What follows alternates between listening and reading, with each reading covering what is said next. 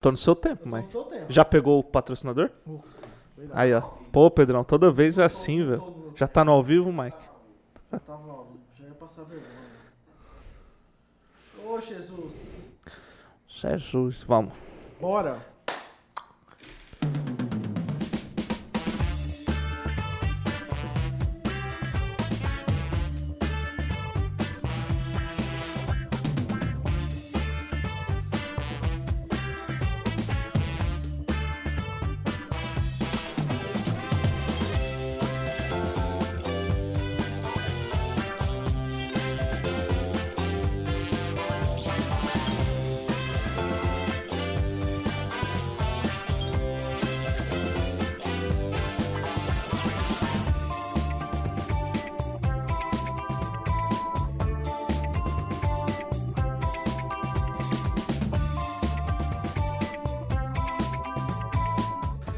Fala galera, beleza? Pedro Victor Viana aqui. Estamos em mais um episódio do nosso Share Podcast. Ao meu lado, esse homem lindo, Maravilhoso, né, Pedrão? Eduardo Arantes. É E aí, nóis. Dudu, beleza? Tudo tranquilo e você? Como que você tá? Eu tô sensacional, velho. Estamos para mais. Estamos iniciando mais uma conversa topzera, tenho Hoje, certeza. hoje vai ser top.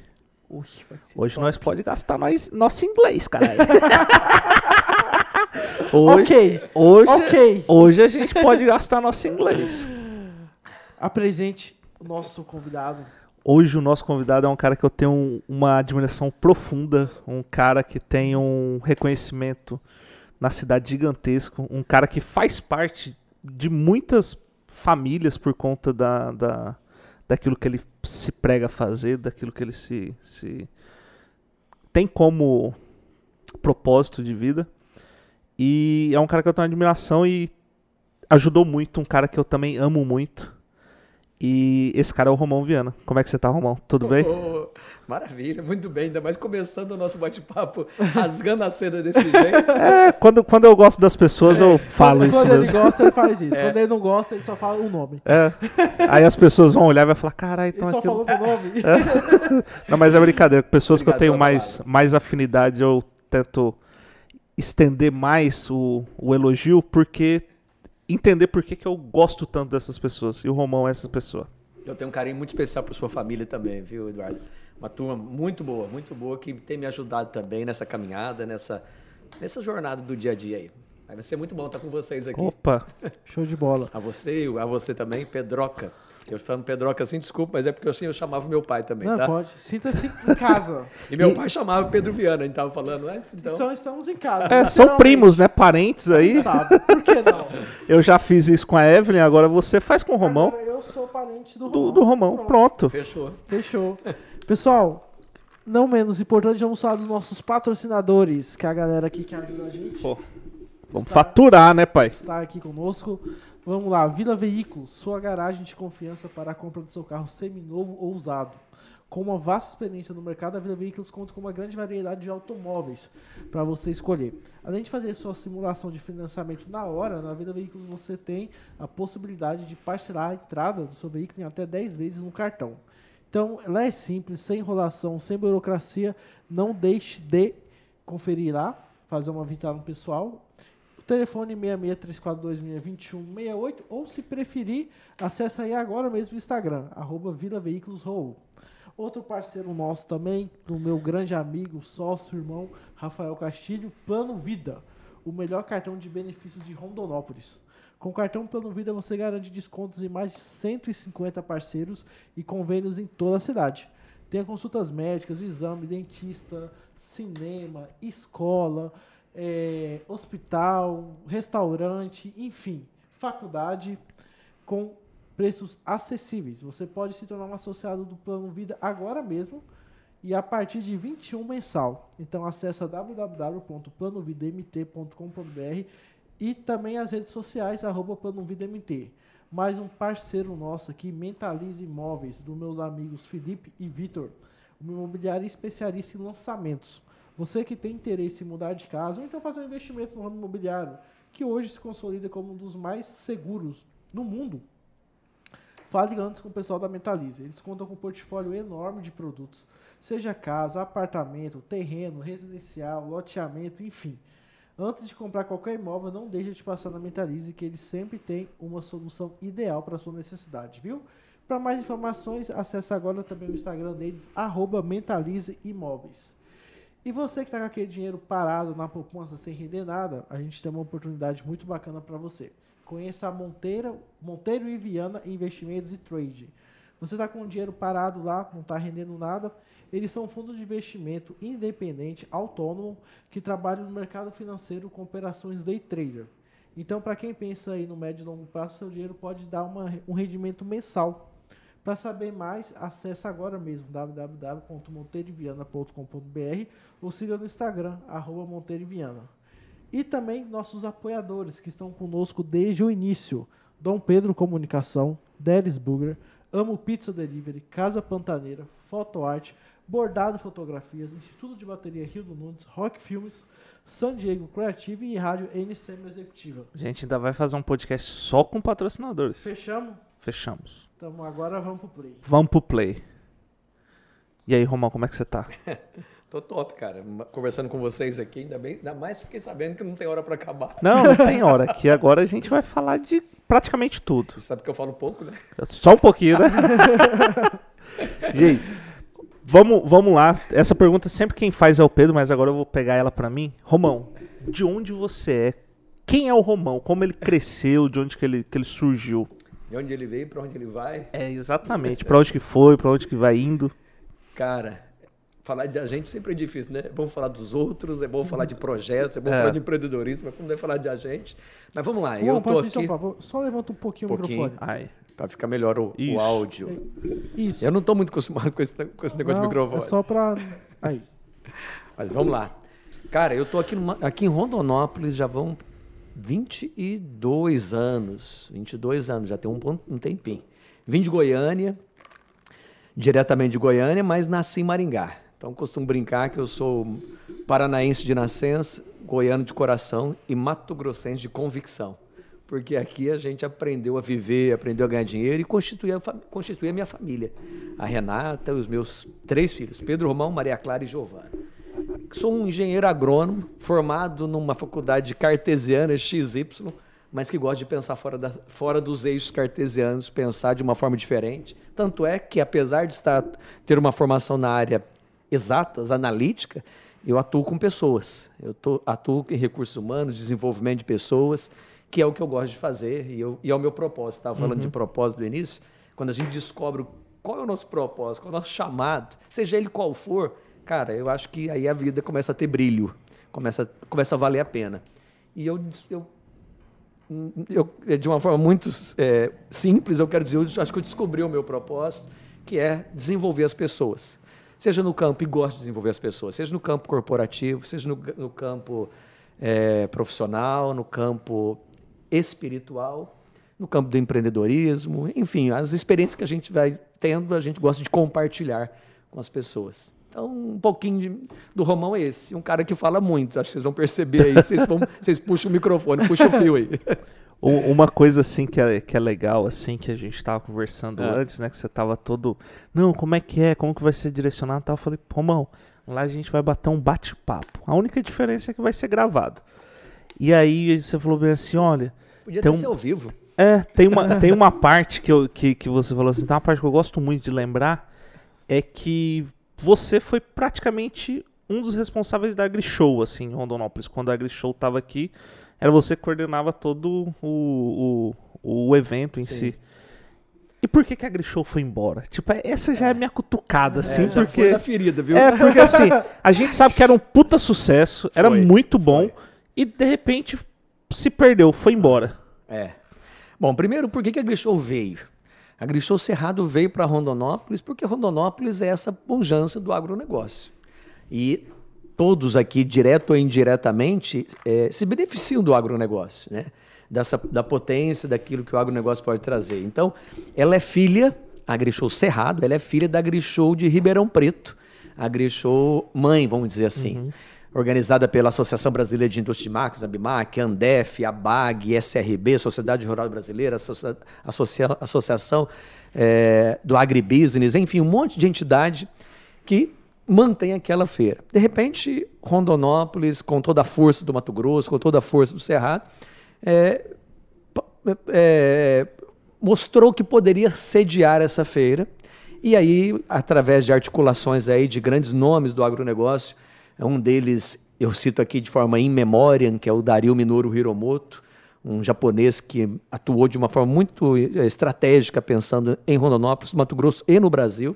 Já tem 10 anos que o Dario faleceu, mas ele foi o grande articulador de tudo isso, junto com outros empresários do, aqui do, do, é, do agro, do agro mato-grossense, trouxeram a AgriShow para cá. E a feira rodou, em, aconteceu em 2002, 2003, 2004, 2005 e 2006. Foram cinco edições. E foi um sucesso. Ah, você viu que eu estou dando volta para falar uhum. por que ela foi embora, né? Porque na medida em que ela foi avançando, essa feira ficou muito forte. Essa feira ficou maior, inclusive, do que a Grishow Mãe. Ela movimentava 1 bilhão 400 milhões de reais na feira. Naquele ano, onde movimentou 1 bilhão e 400 milhões de reais, a Grishow Mãe ela movimentou um pouco menos de 1 bilhão. E, e aí surgiu uma, as crises. E as crises são cíclicas, e, e todo mundo sabe viver com elas, mas surgiu a crise. E aí surgiu a crise, surgiu essa situação de que num, dia, no momento onde precisava focar, quando está em crise, uhum. não adiantava dissipar a energia. Então, em vez de ter uma feira aqui, e de, nesse meio tempo surgiu uma feira também em Rio Verde, que era filha da Agrechou Mãe. Depois surgiu uma feira em Luiz Eduardo Magalhães, que era filha da Agrechou Mãe. Então, como teve a crise, então as, as entidades realizadoras resolveram focar somente na, na Agrishow Mãe, que é a Agrishow de Ribeirão Preto, e voltou tudo para lá de novo. Mas foi a primeira vez que a Agrishow saiu de Ribeirão, foi quando veio para Rondonópolis, e foi, essa, e foi um sucesso mesmo. Sim. Foi um sucesso. Eu lembro que nós, eh, eu estive coordenando essa, as Agrishows, eu lembro que a gente é, trouxemos quatro carretas frigoríficas de flores da Olam, de Olambra, São Paulo, que é um grande canteiro, uhum. viveiro de produção de flores, para decorar todo essa, o parque de exposições. E o pessoal de Rondonópolis é, não entendia né, e questionava, mas por que, que não vai abrir à noite? Uma feira tão linda? Porque era uma feira só comercial, mas a feira ficava só aberta durante o dia e era uma feira só comercial, não tinha show, enfim, mas foi, foi bom enquanto durou. É. Saudades da, da Grishow. Eu lembro de uma, de uma clássica, assim, é, eu não vou lembrar o nome da empresa, mas eu tenho quase certeza que é a Embraer que produz os Ipanemas, né? É a Embraer? É, eu acho que é, não sei também é. não.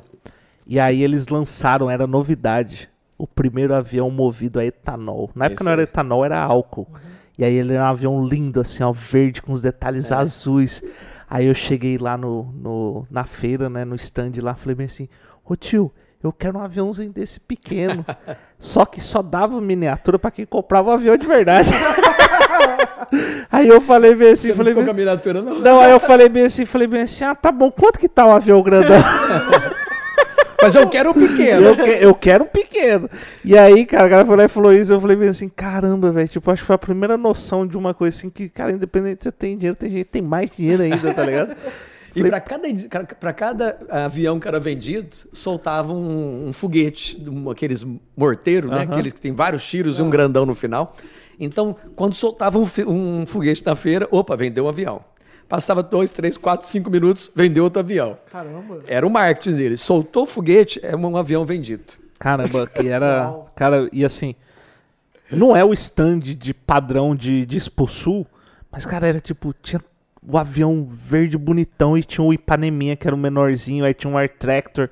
Cara, era incrível, assim. Porra, é. eu tenho saudade demais da Show, assim. Foi... Até porque os expositores, eles não eram os, as revendas locais. Com todo é, carinho que a gente tem com o nosso pessoal daqui. Mas o quem vinha eram as fábricas. Né? Então não vinha a revenda X, Y e Z, mas vinha a, o fabricante, vinha a fábrica John Deere, a fábrica Massey Ferguson, a fábrica Jacto. Então eles vinham com, com, com força para a feira é, no stand no, oficial da, da, feira, que era o nosso, inclusive a gente recebeu o governo do estado de Mato Grosso, o Blário despachava durante os quatro dias uhum. dentro do stand. Era tão alto nível o negócio, bons tempos, era tão alto nível o negócio, que não era salgadinho e refrigerante que, que, que distribuía para os visitantes que, né, que ia na, nos stands. É comum a gente ir no stand, uhum. toma, come um salgadinho, né? Sim. come um amendoinzinho, essas coisas. Lá era, tinha o sushi man que fazia, Uau. que Caramba. fazia sashimi e sushi com salmão que tinha vindo de São Paulo para poder servir o stand. Caramba. Para quem chegasse ali. Puta estrutura. Outro tempo, né? A- a- a- o calanchoe, que é aquela florzinha de 7, 8 ou 9 reais que a gente compra no supermercado, que geralmente enfeita alguns ambientes, não era esse que era usado. Em cima das mesas usava uma orquídea. Caramba. Alguma espécie um pouco mais difícil de achar. Caramba. Mas enfim, é, foi, foi, foi, foi gostoso. Movimentou a cidade. Eu lembro que tinha uma. Eu não lembro o nome, mas tinha uma comissão. é, a gente co- convidou algumas pessoas para chefiarem, estar à frente de uma comissão que listava todas as casas de Rondonópolis que as pessoas tinham interesse de alugar durante o período. Então a pessoa é, se colocava a sua casa à disposição, essa equipe ia lá, fazia uma vistoria, quantos quartos, como é que era a estrutura da casa, e deixava, ficava no banco de dados. Os visitantes que vinham para Rondonópolis não tinha hotel em Rondonópolis, já estava tudo tomado, acessava esse banco de dados da, né, do evento que disponibilizava essas casas para serem locadas. Tipo um Airbnb da AgriShow. Exatamente. É, é, baby. É isso aí, cara. Olha só. e aí, eu acho, eu acho que eu tenho que pedir patente desse negócio. aí. Pedir royalties. Eu- essa ideia é minha. É. Começou lá atrás. Começou. Sei lá, faz todo sentido. É, total Casas sentido. disponíveis para alugar por tempo Por temporada. né? Aí, Dois dias, três dias. Aí, Romão, você já pode entrar com uma. É. e, a- e aí o Romão chega em Rondonópolis e aí começa assim, a gente veio pra AgriShow, mas você chegou É. antes em Rondonópolis. Mas só falar da Grishow, assim, eu tô Claro. falando isso e, e eu acho que é interessante dizer, não é só para mostrar a potência disso, mas para valorizar o que é nosso. Sim. Valorizar nossa terra, valorizar os profissionais que aqui estão, que atuam aqui. Daqui dessa terra aqui sai muita coisa boa, gente. Sai muita coisa boa. E vocês são prova disso. Vocês estão aí no mercado, vocês estão vendo e, e- e, é, estimulando, inspirando, inclusive, apoiando, fomentando essas iniciativas. Sejam profissionais liberais, sejam é, empreendedores, sejam eles grandes ou pequenos. Então, a gente, a gente precisa valorizar mais o que nós temos. E nós temos muita coisa boa. Eu estou citando mais a AgriShow Cerrado. Não é nesse sentido de, de, de, né, de jogar confete, mas é mais no sentido mesmo de a gente ter orgulho daquilo que a gente tem de bom. Sim. né? Mas nesse sentido. Mas vai lá, desculpa. Não, que isso. É, quando você chega pra Rondonópolis, você já vai direto pra TMG, que é o seu local de trabalho agora? Exato. Cara, Ou, ou tem outra passagem ou não? Mais ou menos dia 17 de março de 1999 foi o dia que eu saí de Goiânia, decidi à noite que eu viria para Rondonópolis visitar um grande amigo meu chamado Herculano, da... Pode falar o nome da empresa? Lógico. da Agroamazônia aqui, É um cara boa. um profissional fantástico. E aí né, procurei o Herculano, passar dois dias aqui com ele, conversando. Eu tinha já me formado, mas eu não tinha colado grau. Eu estava no limbo. Eu não era nem um profissional formado, que podia atuar como profissional, mas também não era estudante, porque eu já tinha terminado tudo, eu não podia fazer mais nada. Eu estava naquele limbo ali. E eu decidi que vinha para cá e ia passar dois dias, no terceiro dia ir embora. Aí o Herculano falou assim, Romão, no, no dia que eu ia embora, no terceiro dia, antes de você ir embora, passa na Fundação Mato Grosso, fundação de pesquisa né, aqui de Rondonópolis, com atuação no Brasil inteiro, que eles costumam oferecer estágio para recém-formado e tal. E eu falei, vamos lá, não custa nada. Era de manhã, antes de eu pegar a estrada, eu estava com o carro da minha mãe, um palio branco. Antes de eu pegar a estrada de volta para Goiânia, eu passei na Fundação Mato Grosso para pedir o tal do estágio. E aí conversei com um pesquisador, que não está lá mais hoje ainda, não está conosco lá, e pedi o estágio. Ele falou assim: Olha, eu tenho para um mês. Do nada, eu falei assim: Eu queria para três. Ele falou assim: Vamos fazer o seguinte: dois meses tá bom para você? Como se estivesse negociando Tipo. ali, né? Eu falei: Tá bom, tá bom, dois meses. E estendi a mão, assim como se fosse fechar o negócio, e apertamos a mão. Só que ele falou assim: Só que tem que começar agora. Eu falei: Não, estou pronto. Aí eu peguei e não voltei, não. Peguei e no terceiro dia que eu ia voltar, fiquei esses dois meses. Cara, e nesses dois meses aqui, foi dois meses mesmo de mergulhar naquilo que era o sonho e projeto de Deus para minha vida. Isso eu tenho plena certeza. Durante os dois meses eu teria que ter voltado para colar grau. Eu era membro da comissão de formatura, que fazia as festas, arrecadava dinheiro para a gente fazer uma super festa no final, a forma- festa de formatura. Mas eu tinha tanta certeza que eu não poderia abandonar o barco desses dois meses que eu estava aqui, que eu não fui para minha colação de grau. É, na cerimônia de colar grau, tem as cadeiras de todo mundo ali. Eu tinha experimentado o Beca. Tinha cadeira, minha cadeira estava reservada que o pessoal sabia, o Romão vai chegar. Não, o Romão vem. Não é possível que o Romão não vem. Mas uma certeza tão grande que eu não podia abandonar o barco e não podia sair, eu não fui. Mas quando a coisa ela tem um propósito maior que nós, do campo de vista da humanidade, a gente não sabe explicar, isso traz paz. Aquilo para mim não era uma perturbação, eu não vou colar grau, eu vou, né, não, vou perder minha, minha formatura. Eu estava com o coração em paz. E eu peguei e não fui, porque não era hora de eu abandonar o projeto que eu estava de estágio. Uhum. Fiquei dois meses de estágio. Quando eu fui terminar o estágio, eu pedi. Va... O estágio acabava numa sexta-feira, Pedro. Segunda-feira eu ia começar como safrista numa empresa, mas era jogo rápido. De repente, na sexta-feira eu fiquei sabendo que ia ter um curso de oratória que a fundação tinha contratado, no último dia do estágio, para os líderes da empresa. Eu peguei, pedi, deixa eu participar desse curso. Pedi para o meu, meu supervisor do estágio, ele falou: é, é só para é só para profissional, é só para quem trabalha aqui. Aí eu pedi para chefe, outro chefe lá, não, não pode. Mas a gente não. Não sei vocês, mas eu não gosto de ouvir muito não, não. O não, para mim, é só uma oportunidade da gente buscar sim. o sim. E eu fui atrás, eu pedi novamente para umas duas ou três pessoas. E a resposta era sempre: não tem vaga e você é estagiário. Não tem vaga e você é estagiário. Como se o estagiário não fosse ninguém, Sim. né? Bom, enfim, eu sei que eu fui lá no Sebrae. Para quem tem um pouquinho mais tempo de, de Rondonópolis, lembra da Beth do Sebrae. Eu falei, me apresentei, ela falou, falei com a Beth, falei, Beth, meu nome é Romão, estou fazendo estágio, estou terminando, queria fazer o, o, curso de oratória que vocês vão dar para a fundação, mas não tem vaga, né? Ela é, não tem vaga. Você arruma mais uma vaga sem custo? Ela, eu arrumo, mas não posso dizer que é para você.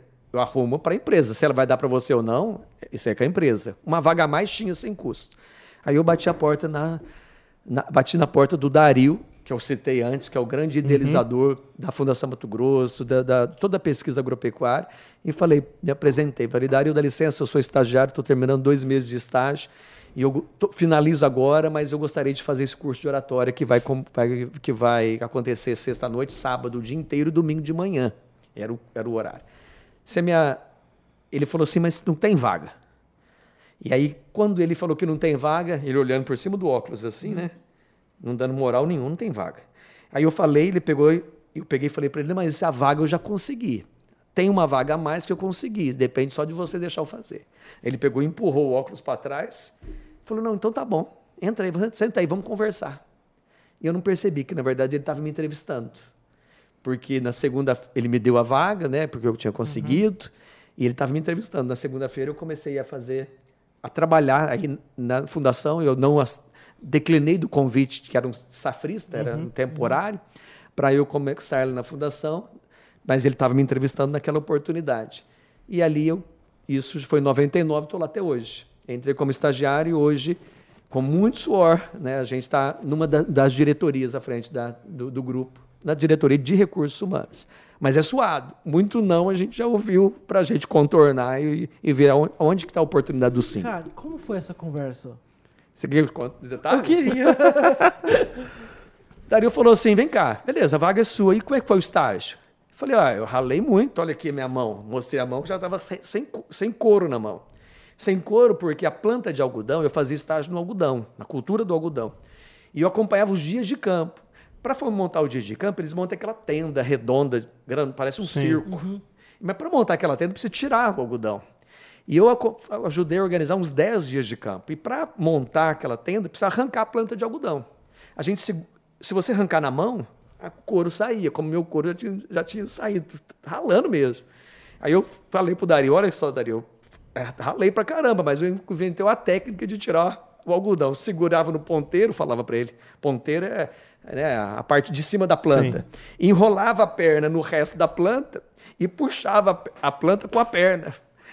E ele começou a ver o bate-papo ali e vendo que a gente poderia ter alguma coisa de diferente, uhum. sobretudo do, da, da, vontade de conquistar aquela vaga. E ele perguntava, perguntou assim para mim: Você está disposto a trabalhar? Porque até agora esse negócio de arrancar couro de mão, isso não é nada. Agora é que vamos trabalhar. Você está disposto a trabalhar mesmo quando você formar? Porque eu não sabia que ele ia dar aquela oportunidade ali naquele momento. Eu falei, não, com certeza, eu vou trabalhar de safrista e tal. Essa entrevista começou quando eu quando eu estava conversando com ele, mas terminou na segunda-feira, quando ele fez a proposta. Ele, na conversa ali, ele só queria saber me conhecer. Fiz o curso de oratório, sentei de um lado de um grande figurão do agronegócio, que eu não vou dizer o nome. Quando eu descobri que era ele, e ele foi fazer uma dinâmica, ele foi lá na frente para faz, fazer uma dinâmica de apresentação, de oratória, isso há 20 anos atrás. Ele sentou do meu lado, como é que foi? Eu falei, foi bem demais. Me relacionando ali com os caras, de repente na segunda-feira, o Dario pegou e falou assim para mim: o... Você está disposto a trabalhar com a gente agora? Isso na segunda, depois do uhum. curso. Eu falei, tudo que eu gostaria, só que eu já tenho um compromisso com o Sidão, que era a empresa no qual eu iria trabalhar como safrista. Ele pegou o telefone, não sei se era assim ou era de discar, e pegou. Alô, Sidão, eu estou pegando um funcionário seu para trabalhar comigo. E eu tinha já palavreado com o Sidão para trabalhar com uhum. ele. É, é Romão, fala com ele aqui. E jogou o telefone na minha mão. Caramba! Eu comecei a gaguejar. e o, comecei a gaguejar, e aí o Dario pegou e falou assim: o Alcides falou assim: Romão, aproveita essa oportunidade que você está dando aí, está tendo, porque é, é melhor do que a oportunidade que eu posso te dar aqui. Aproveita. E ali eu comecei. Eu lembro que o Herculano, quem veio, eu vim visitar, passar dois dias, uhum. quando eu soube que o Dario queria conversar comigo na segunda, e eu fiquei sabendo que era para ter uma proposta de trabalho na segunda-feira, o Herculano ele foi meu coach, ele foi meu mentor. Naquele tempo não tinha coach, não, mas fez papel. Romão, é o seguinte, cara, você pergunta qual que é o salário, qual que é a perspectiva de crescimento, qual que é a oportunidade de carreira, quais são os cursos que você vai ter para desenvolver. Pergunta e me passou um monte de coisa. Você entendeu? Entendi. O que, que você precisa perguntar? E eu falava, ele, não, é assim. Aí perguntava e falava de novo. Ele tinha um ano de, a mais de mim de experiência, ele já tinha um ano de, de experiência no mercado, então, para quem não tem experiência nenhuma, um ano é muito. e ele foi me, me, orientando, entendeu? Então você não, não, não, não aceita sem você saber as oportunidades. Mas quando eu fui falar com o Dario e ele jogou o telefone e, eu, e, ele falou que ia ficar comigo e o Alcides falou aproveita a oportunidade, eu desliguei. O Dario só falou assim para mim: passa lá no, no, no, departamento pessoal e leva sua carteira de trabalho lá então para começar. Aí ele falou: você quer falar alguma coisa? Eu falei: eu quero. eu não tenho carteira de trabalho. A única coisa que eu, que eu falei, né? Ele falou: já, já imaginei que você não tinha carteira de trabalho. É, mas a única coisa que eu falei, eu não falei, eu não perguntei de salário, eu não perguntei de salário, eu não perguntei de oportunidade de crescimento, eu não, não perguntei que curso que eu teria, que eu não teria. Enfim, a gente está começando. A gente até precisa de um é. espaço para mostrar trabalho mais do que exigir. Ah, e eu trabalho ah, na, na, empresa no qual eu trabalho, a gente tem um programa chamado Novos Talentos. Novos Talentos, a gente atrai mais de 3 mil currículos de pessoas do Brasil inteiro para fazer o estágio ou trainee conosco aqui em Rondonópolis. Gente do Brasil inteiro querendo vir para cá. E eu conto esse bate-papo com os guris novos que chegam. Falo, gente, a gente quer se desenvolver rápido. Cara, mas entenda, a gente precisa primeiro mostrar para que, que a gente veio. Sobretudo quando a gente está no começo agora. Verdade. Não adianta a gente já chegar querendo isso, aquilo, aquilo. Você tem que conquistar. Sim. Não foi medido que a, minha, que a minha função era até aqui. Eu que fui conquistando o espaço, a oportunidade daquela função. Então a gente tem que ir conquistando aí passo a passo e, e enfim, mas só para falar um detalhe. Eu não tinha carteira de trabalho, mas na época eu não trabalhava. Comecei fazendo espetinho na rua para vender espetinho na rua. É, fazer granola. Sabe o que é granola, né? Fazer granola, aveia, germe de trigo, fibra de trigo, açúcar mascavo, castanha do Pará, tudo no forno, colocava numa, numa, num pacotinho, sela, naquela seladora e colocava na bicicleta, era 10 pacotinhos de um lado, 10 pacotinhos do outro, para equilibrar, é igual o canga de burro, e pedalando e levava nas academias em Goiânia. Era uma, vocês não, vocês não são desse tempo, uma URV por pacotinho de 300 gramas. O URV que depois se tornou o real. O real. Era uma, uma URV, um real cada pacotinho de granola. Então eu ralei bastante, eu só não tinha carteira de uhum. trabalho, mas o, a vontade de, de produzir, de criar, de fazer Sim. alguma coisa, isso tinha. Era muito. Massa. Ô, Mike, o ar tá frio, cara. tá com frio, bebê? Tô, tô com frio. Tirei a blusa, acho que vou colocar a blusa.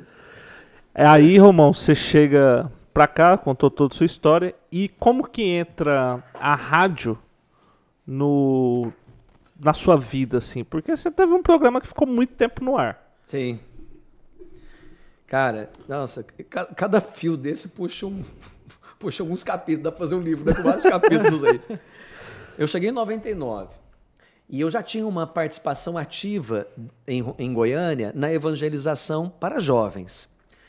É, e chegando aqui, até me ambientar, me inserir nova, naquilo que eu gostava de fazer, que é de trabalhar também a com a juventude, até porque eu era super jovem e me sentia né, super bem já atuando ali. Em 2002, a gente começou querendo fazer alguma coisa de novo, aquela questão que eu estava falando antes da gente começar o nosso bate-papo, de criar um movimento, de desbravar. Eu Tá muito isso no meu, no meu sangue, isso de começar os projetos os projetos. Em 2002, dois projetos estavam assim no meu, na minha cabeça, no meu coração, que eu queria ver como é que ia acontecer. Um deles é de começar a falar para além daque- das, das paredes da igreja, da comunidade, e falar para as pessoas que estão na rua, mas falando de uma forma organizada, usando os meios de comunicação social, que hoje a gente fala que são internet, é, aplicativos, Face, Insta e assim por diante. Mas naquele tempo não. O meio de comunicação social era TV ou era rádio. TV era cara e rádio. né? Aí eu fui co- conversar com o senhor Antônio Ribeiro Torres.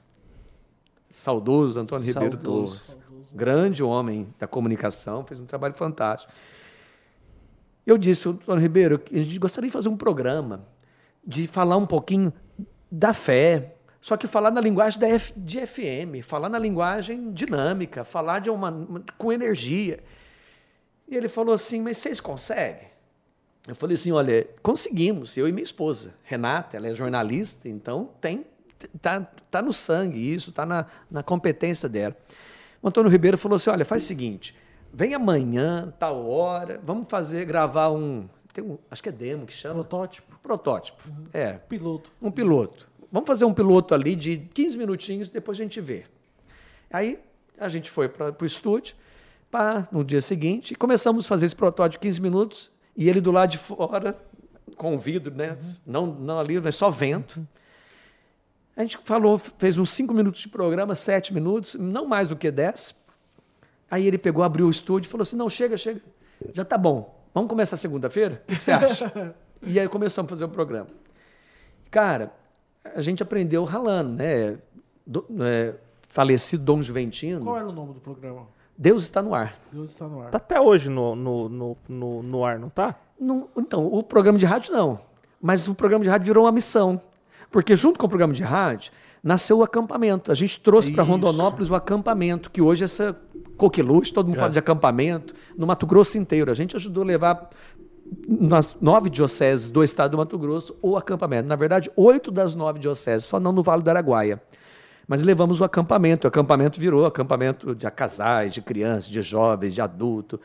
E a gente inventou o tal do corporativo, que é acampamento corporativo pra, para profissionais. E aí é outro capítulo ainda, falando de muitos capítulos, que é criar onda. Já estava muita gente fazendo acampamento, falei, ótimo, então já toca o barco. Agora vamos fazer um diferente. Aí começamos um corporativo, ninguém fazendo corporativo, que é um acampamento trabalhando fé, espiritualidade e também temas de desenvolvimento de pessoas, relacionamento interpessoal, desenvolvimento de liderança, eh, conhecimento de si mesmo, autoconhecimento, análise SWOT, quais são as minhas fortalezas, oportunidades, fraquezas e ameaças, mas minha pessoal, que pode, pode potencializar o meu desenvolvimento humano, meu desenvolvimento profissional, enfim. Então, o programa Deus está no ar virou uma missão, missão de evangelização. Mas o programa, apesar de ter durado 12, 13 anos, Uau, Bastante tempo. 12 anos. toda segunda-feira, toda segunda-feira. E, e era muito top. Mas, a- mas o programa ele, ele, ele, ele virou uma missão de evangelização que não, não, é só, não era só o programa. Mas o programa era mais ou menos assim. Não vou aguentar o microfone igualzinho do programa aqui. programa Deus está no ar, começando na sua 105 FM, depois foi para 104. 105 FM. A você que está com o rádio ligado, você que está trabalhando na lanchonete, na padaria, você que está nos hospitais, ou no carro, ou também na bolé do seu caminhão, nos dê carona, a gente quer fazer companhia para você, afinal de contas, Deus está no ar. A você que está nos presídios, também, Deus está aí, e Ele é a sua liberdade. Vamos de música? Ligue pra gente, 3421 pararam, pararam. Ligue, pede música, manda recadinho. A gente tá aqui pra te fazer companhia. E aí tava na música. Oh, Cara, é foda, né, velho? É Cara, absurdo. não, eu, tô, eu tô entusiasmado, porque 12 anos. É mano. 12 anos. Ô, e sabe qual que era o mais louco? Falhava a segunda, mas não falhava o programa, velho. Direto o Romão viajava, deixava já o programa Gravado, gravado. é. Gravado. É. Quando viajava, o programa Aí, era gravado. aí, aí que é louco que assim, chamava o Ramão, o Ramão, o Rodrigo, uma galera lá Aham. pra ir lá e pôr o programa no ar, tá ligado? Nossa, cara. E os meninos agora estão fazendo programa. Agora tão fazendo Isso programa. É uma coisa maravilhosa. É, então é, é o tal do desbravar. É o tal do desbravar. E os meninos. né, enfim, a gente aprendeu dando cabeçada e a gente compartilha para mostrar. Dom Juventino, bispo de Rondonópolis, falecido recente. Quando eu fui pedir a bênção para esse programa, ele falou assim: Eu abençoo, mas duas coisas eu quero que aconteça. Falei, pois não, Dom Juventino, quais são? E eu lembro até hoje. Primeiro, vocês estão fazendo um pro- programa, então tem que ter qualidade. Não, tem, não pode falar errado. Não pode, lógico, que fala erramos errado, Sim. isso faz parte do, do- do- da, da- linguagem popular, mas procure fazer com esmero, com, com qualidade. E aí ele falou várias coisas. Um- Uma coisa muito bacana, você está falando na, F- na FM, olha só o bispo, cabeça branca, me orientando assim, você está falando para FM. FM é emoção, é frase curta. Você não vai desenvolver o racional. Racional é AM. Racional são você desenvolve o racional, são frases longas. FM é rádio curta, é música, é emoção. Cara, para uma pessoa há 20 anos atrás, uma pessoa né, ter essa percepção, porque era um de comunicação mesmo. E tem todo sentido, né? De, Todo. tipo, Ninguém pega, liga. Não é que seja melhor ou pior. Você quer um, alguma, você quer um programa jornalístico, você Sim. tem AM e FM. Enfim, é, era tudo isso. E outro, dica, outro pedido que o Dom Juventino falou: aconteça o que acontecer, esse programa tem que entrar no ar. Ele não pode falhar. Não pode falhar. Por isso nós tínhamos nossos programas gravados na manga. é sensacional, cara, porque assim, isso aí há, há 20 anos atrás era. É. Era. Vamos colocar assim, outro momento que a Não, gente é. vivia, porque Nossa. a rádio Cara, era muito forte. mundo, 12 É. anos Sim. atrás. Nossa. Era. 12 anos atrás é 2008. Não, 20 anos atrás. 20? Nós Começou em começamos 2002. Nossa, piorou ainda. 2002. Ah, 2002. Você era uma criança, Pedro. Não, 2002 eu era 2002 por causa da Copa. Então, você era uma criança. Cara, eu tinha. Eu nasci em 93. Você tinha, anos, é? então. anos, velho. Cara, era muito top. Tem muita história. Eu contei algumas para vocês aqui, vou contar uma outra que eu não contei antes aqui no, no backstage aqui. Eu falei alguma coisa do programa, mas eu recebi a carta de um tal de Johnny. Esse Johnny era da cadeia pública, da Mata, da Mata Grande. E ele ouvia o programa constantemente. E ele dizia no- nas cartas, porque não tinha outro maneira de comunicar, não tinha Facebook. Uhum. Ainda não tinha celular e-mail. lá dentro ainda, né? Hã? Não tinha celular lá não tinha dentro. É, às às vezes tinha, mas... se bem que 2002 tinha pouco. Tinha 2002 tinha poucos celulares, da, Poucos celulares. Da, da cidade. A, cidade, inclusive lá. E aí ele, eu sou John, tô aqui porque cometi um crime e eu esse crime eu estou pagando por ele. Eu matei uma pessoa. Ele foi escrevendo escreve- várias cartas. E para mim, o programa, ele fala para mim o, o programa é a oportunidade de viver a liberdade, porque eu estou aqui na prisão, mas Deus para mim é liberdade. Por isso que eu falei isso aqui um pouquinho da liberdade. Cara, mexeu comigo essa carta do, do Johnny e eu respondi as cartas dele. Eu também escrevia cartas para agradecendo, pedindo para ele permanecer firme.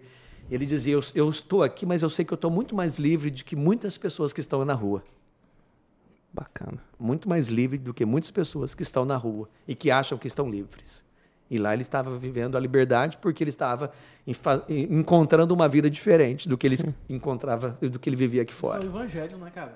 Hã? Isso é o evangelho. Ah, com certeza. Se o cara encontra ali o perdão, Exato. se ele entende a graça. Ele de pode Deus, estar dentro da cadeia, ele, ele encontra a liberdade. Ele pode estar indo pra forca. Uhum. Só, só se ele entende a graça libertadora do evangelho da palavra É lindo de isso. Cristo. É lindo. Ele é, é o que é o que os apóstolos viveram com Jesus. É. Tipo assim, é, teve um apóstolo que foi morto apedrejado. Estevão. Estevão pode apedrejar, vai, eu, eu, eu, eu tô livre, eu sou um homem livre. Aham. São Lourenço foi, foi assado. E aí ele pedi, ele falou assim: ó, nega a fé em Jesus, eu não vou negar. Negue a fé em Jesus, eu não vou negar. Então te- nós vamos te queimar vivo, então queime. Então queima. E aí ele foi estava queimando, aí ele chamou o soldado, o soldado, tirem ele, ele vai negar a fé. Ele, não, eu só quero que vire, porque esse lado já queimou. Olha só. Olha a sobriedade, olha o foco, olha a- Ousadia, o foco dele. Não. A firmeza. São Paulo, quando ele escreveu aquilo que é um das, das- das- dos poemas mais lindos que já foi escrito por, um, por mãos humanas, que diz: O amor tudo desculpa, tudo crê, tudo espera, que de- tudo suporta. É isso aí. Que depois o, o Renato Russo é, gravou em canções, né? É, agora eu não. Agora me fugiu uma, uma melodia, mas que virou música da Legião Urbana e tudo, tudo mais. E que Camões também parafraseou. Mas ele escreveu tudo isso alguns dias antes dele ser decapitado. Ele estava preso, sabendo que ia decapita- ser decapitado, ele dizia: O amor tudo crê, tudo espera, tudo suporta. O amor tudo desculpa. É, tem uma passagem de São Paulo. Lembrei a música. Ainda que falasse a língua dos homens. É, é, São Paulo, Paulo, né, tava, tinha sido encar- encarcerado, tava no esgoto. Paulo e Silas com merda até aqui e preso, amarrado um ao outro. O que que ele começou a fazer? Cantar Louvar. louvores. E as correntes se E as romperam. correntes se quebraram. E o pior, quando as correntes se quebra- quebraram, eles continuaram lá. Eles continuaram e teve presos que não quiseram sair só pra continuar ouvindo. O cara foi impactado pela graça, né? Exato. Exatamente. É, é o que aconteceu com o Johnny, que Foi estava Pe- ali Pedro também, né? Pedro, quando foi. Foi Pedro ou foi Tiago? Quando ele foi ser morto, crucificado de cabeça para baixo. falou: não, não me crucifica. Mas não igual o mestre. Mas não igual o mestre. Eu não sou digno. Não sou Não, digno. e é uma das maiores confusões que tem, que o povo fala bem se a cruz de cabeça pra baixo é o anticristo, É. tal, referente, não tem nada a ver, Não cara. tem nada Tipo, a ver, pelo contrário. é, enfim. Mas em- em- e tudo isso faz parte da nossa vivência. A nossa vivência de fé não se mistura da nossa vivência profissional, da nossa vivência de carreira profissional, de começar projetos. Com- começa um projeto chamado acampamento, mas também começa um projeto chamado Agrishow Cerrado. E começa um projeto, daqui a pouco a gente vai falar, de, de empreendedorismo, de Disney. É, sabe, sabe, a, a espiritualidade que a gente deve viver é uma espiri- es- espiritualidade, desculpa o trava-língua, é uma espiritualidade encarnada. Sim. Eu não tenho algo, uma roupa ou uma máscara que eu tiro, agora essa, agora é aquela. Né? É, é um, é um só. Acho que é isso que. Esse é o nosso chamado, viver essa autenticidade. E, e você chegou a conhecer o Johnny pessoalmente ou não? Não conheci. Eu fui uma vez eh, evangelizar na Mata Grande, inclusive era um retiro de um dia inteiro. Cara, eu nunca tive essa experiência, né? Com os irmãos lá que estavam em recuperação, a gente conversando, partilhando, e dois soldados com fuzis o tempo inteiro aqui, ó, armado até os dentes. E eu perguntava do Johnny, mas disse que ele não, que ele tinha sido transferido. Eles não dão informação. É, eles não dão tanta informação também, né? É. Eles não, eu, não, eu não entendo muito, mas enfim, parece que eles nem gostam de comentar. pra dar- não sei, não não conheci. Talvez pode ser alguma coisa relacionada aos direitos humanos, vai saber, alguma coisa É. assim. Não sei, não, não, não conheci. É. E, e aí, hoje você tá voando pra cacete, você tá trabalhando pra cacete. E eu tenho pessoas que, é, amigos, né? E amigos em comuns nossos, que fez o, o Disney Experience. É, esse é o nome, né? É, em inglês é. É programa de excelência. Programa de excelência, isso, programa de excelência Disney. e a gente fez um slide, n- a gente não, nós fizemos um slide quando eu tava na Fante, que foi sensacional. lá Cara, na Fundação Mato Grosso e tal. Pra ir nesse negócio um monte de vezes e eu tive que viajar, cara. Cara, Não consegui. você perdeu a sabe? Eu oportunidade. imagino que eu tenha perdido E mesmo. foi muito bom, cara. Tinha é, ex-prefeito lá. Tinha muita gente pra escutar esse cara aí, velho. Falando Ah, agora que eu tô entendendo onde tá... lá na fundação. Sim, lá no clube da fundação. Lá no clube da fundação. Sabe que é que eu tô- sensacional. Sabe, sabe- é, sabe por quê? que- Porque lá é o clube da fundação, mas sabia que não é da fundação? Todo mundo acha que aquilo lá é da Fundação Mato Grosso, Tá, então né? explica isso aí que. Aquilo lá é dos funcionários da Fundação e da TMG, mas não é da instituição Fundação ou da, da TMG. É dos Ah. funcionários. Os funcionários que pagam uma mensalidade voluntariamente de 2% do salário. Nossa, não sabia isso não. Então, Aí, ó. é das pessoas. Isso que é legal. Caramba, não sabia É. disso não. Cada funcionário pode, opta voluntariamente por é, ser deb- debitado 2% do seu salário para ser sócio. Isso é legal porque quem ganha mais paga mais, quem ganha menos paga menos, mas todo mundo sofre igual. É isso que tem que fazer com imposto de renda, cacete. E aí, então, que lá é nosso. É nosso e, e nosso, quando eu digo não só nós, mas de todos, Sim. porque muita gente utiliza lá. Esses dias eu fui lá, tinha um pessoal tirando foto de casamento. E antes deles tirar foto de casamento, eles descem acho que três ou quatro cesta básica e entrega lá pro caseiro. Isso, eu já eu fiz Você já um- fez isso? um pré, um, meu casamento eu fiz três sessões. Uma era na fundação e a gente fazer uma doação mesmo Tinha. de cestas básicas e tal. Então, coisa melhor, tenho certeza que a gente faz a doação para uma demanda dessa, achando bom, além de tirar foto, contribuindo Sim, com de a... bola. Pô, Cara, é- essas coisas é bom demais. Mas desculpa, vamos lá. Não, É pô, lá no mas, clube. Lá. mas só isso aí é maravilhoso. Não vou falar mais Fundação Mato Grosso. O clube Clube dos funcionários da funcionários. TMG e da Fundação Mato Grosso. E teve esses live que foi incrível, assim. Foi a primeira op- oportunidade que eu tive de você falando muito do, do, do programa de excelência da Sim. Disney e mostrando muito sobre os bastidores daquela, daquele mundo que é a Disney. E a pergunta que eu tenho é: o Walt Disney tá, tá congelado lá mesmo? Cara, isso é uma lenda, né? Todo mundo. Elvis e Wall não morreram. Mas ah, o Walt Disney, ele realmente era uma cabeça diferenciada. Um cara né, que conseguia enxergar além do seu tempo. Era um gênio. Algumas Sim. pessoas, elas são diferenciadas. E o Wall era um deles. Realmente, porque quando a gente chega e vê todo, lógico que depois teve a mão de muitas pessoas. Michael Eisner, que é um dos CEOs, que foi um- fez um tra- trabalho fantástico. Mais recente, o tal do Bob Iger, que é um- são aviões, né, executivos fantásticos. Mas, lógico, tudo começou com o Wall. Então, o Walt Disney ele, eh, sonhou, né, ele sonhou, e uma frase dele, se você pode criar, sonhar, você pode realizar. Sim. Então, ele sonhou algo que pudesse marcar o entretenimento mundial e as pessoas pudessem se divertir, ser felizes. E a gente chega lá e fala, cara, uau! É o Walt mesmo, né? Walt Disney. eu, sinceramente, eu não tinha nenhuma vontade de conhecer a Disney. Nunca tive vontade. Tem pessoas que tinham, sempre têm essa vontade e tal. Mas nunca, nunca pensei, ah, quero ir para Disney. Não, não que eu não quisesse, mas também nunca tive o sonho de ir para Disney. Mas, um mas eu fui pela primeira vez para participar de um curso lá. Eu vou participar desse curso. Cara, eu me apaixonei pelo case, por aquilo que eles são, por aquilo que eles fazem.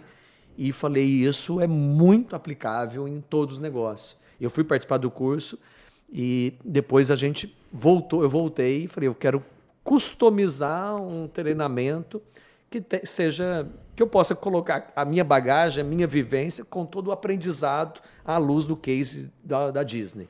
E a gente criou esse programa de excelência. Então, quando eu fui, eu voltei falando assim, é, é todo mundo que puder, né, tem que ir. Ah, mas eu, quem não pode? Não pode, não vai, não vai morrer por causa disso.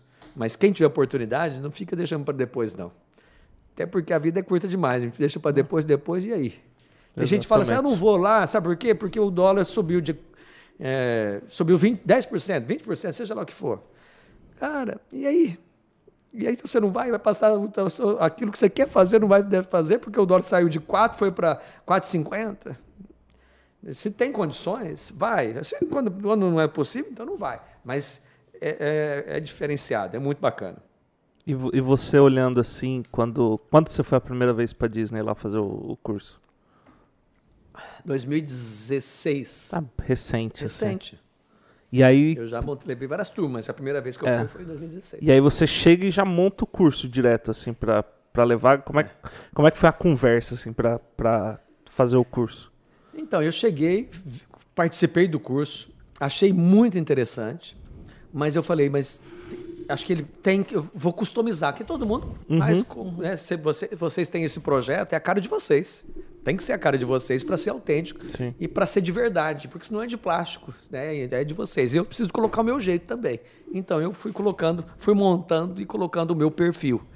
Um programa de empreendedorismo, um programa de inovação, uma imersão, mas que leve em consideração os valores que eu acredito. E fui customizando o curso. E aí, quando eu voltei, falei, convidei algumas pessoas para participarem, para formar a primeira turma. E levei a primeira turma. Quantas pessoas, Sobão? Eu e mais cinco. então não era uma turma uhum. tão grande. Mas tem que começar, eu, tenho, eu tinha que tirar o bilhete, tinha que uhum. fazer essa experiência. Cara, que, que, que lógico, o projeto evoluiu muito de quando eu comecei a primeira turma para agora.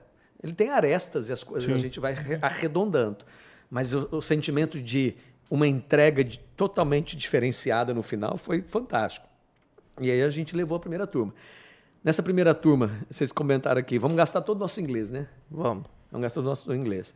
Cara, eu fui na cara e na coragem. O meu inglês, hoje é um pouco melhor, mas meu inglês naquele dia era the book on the table.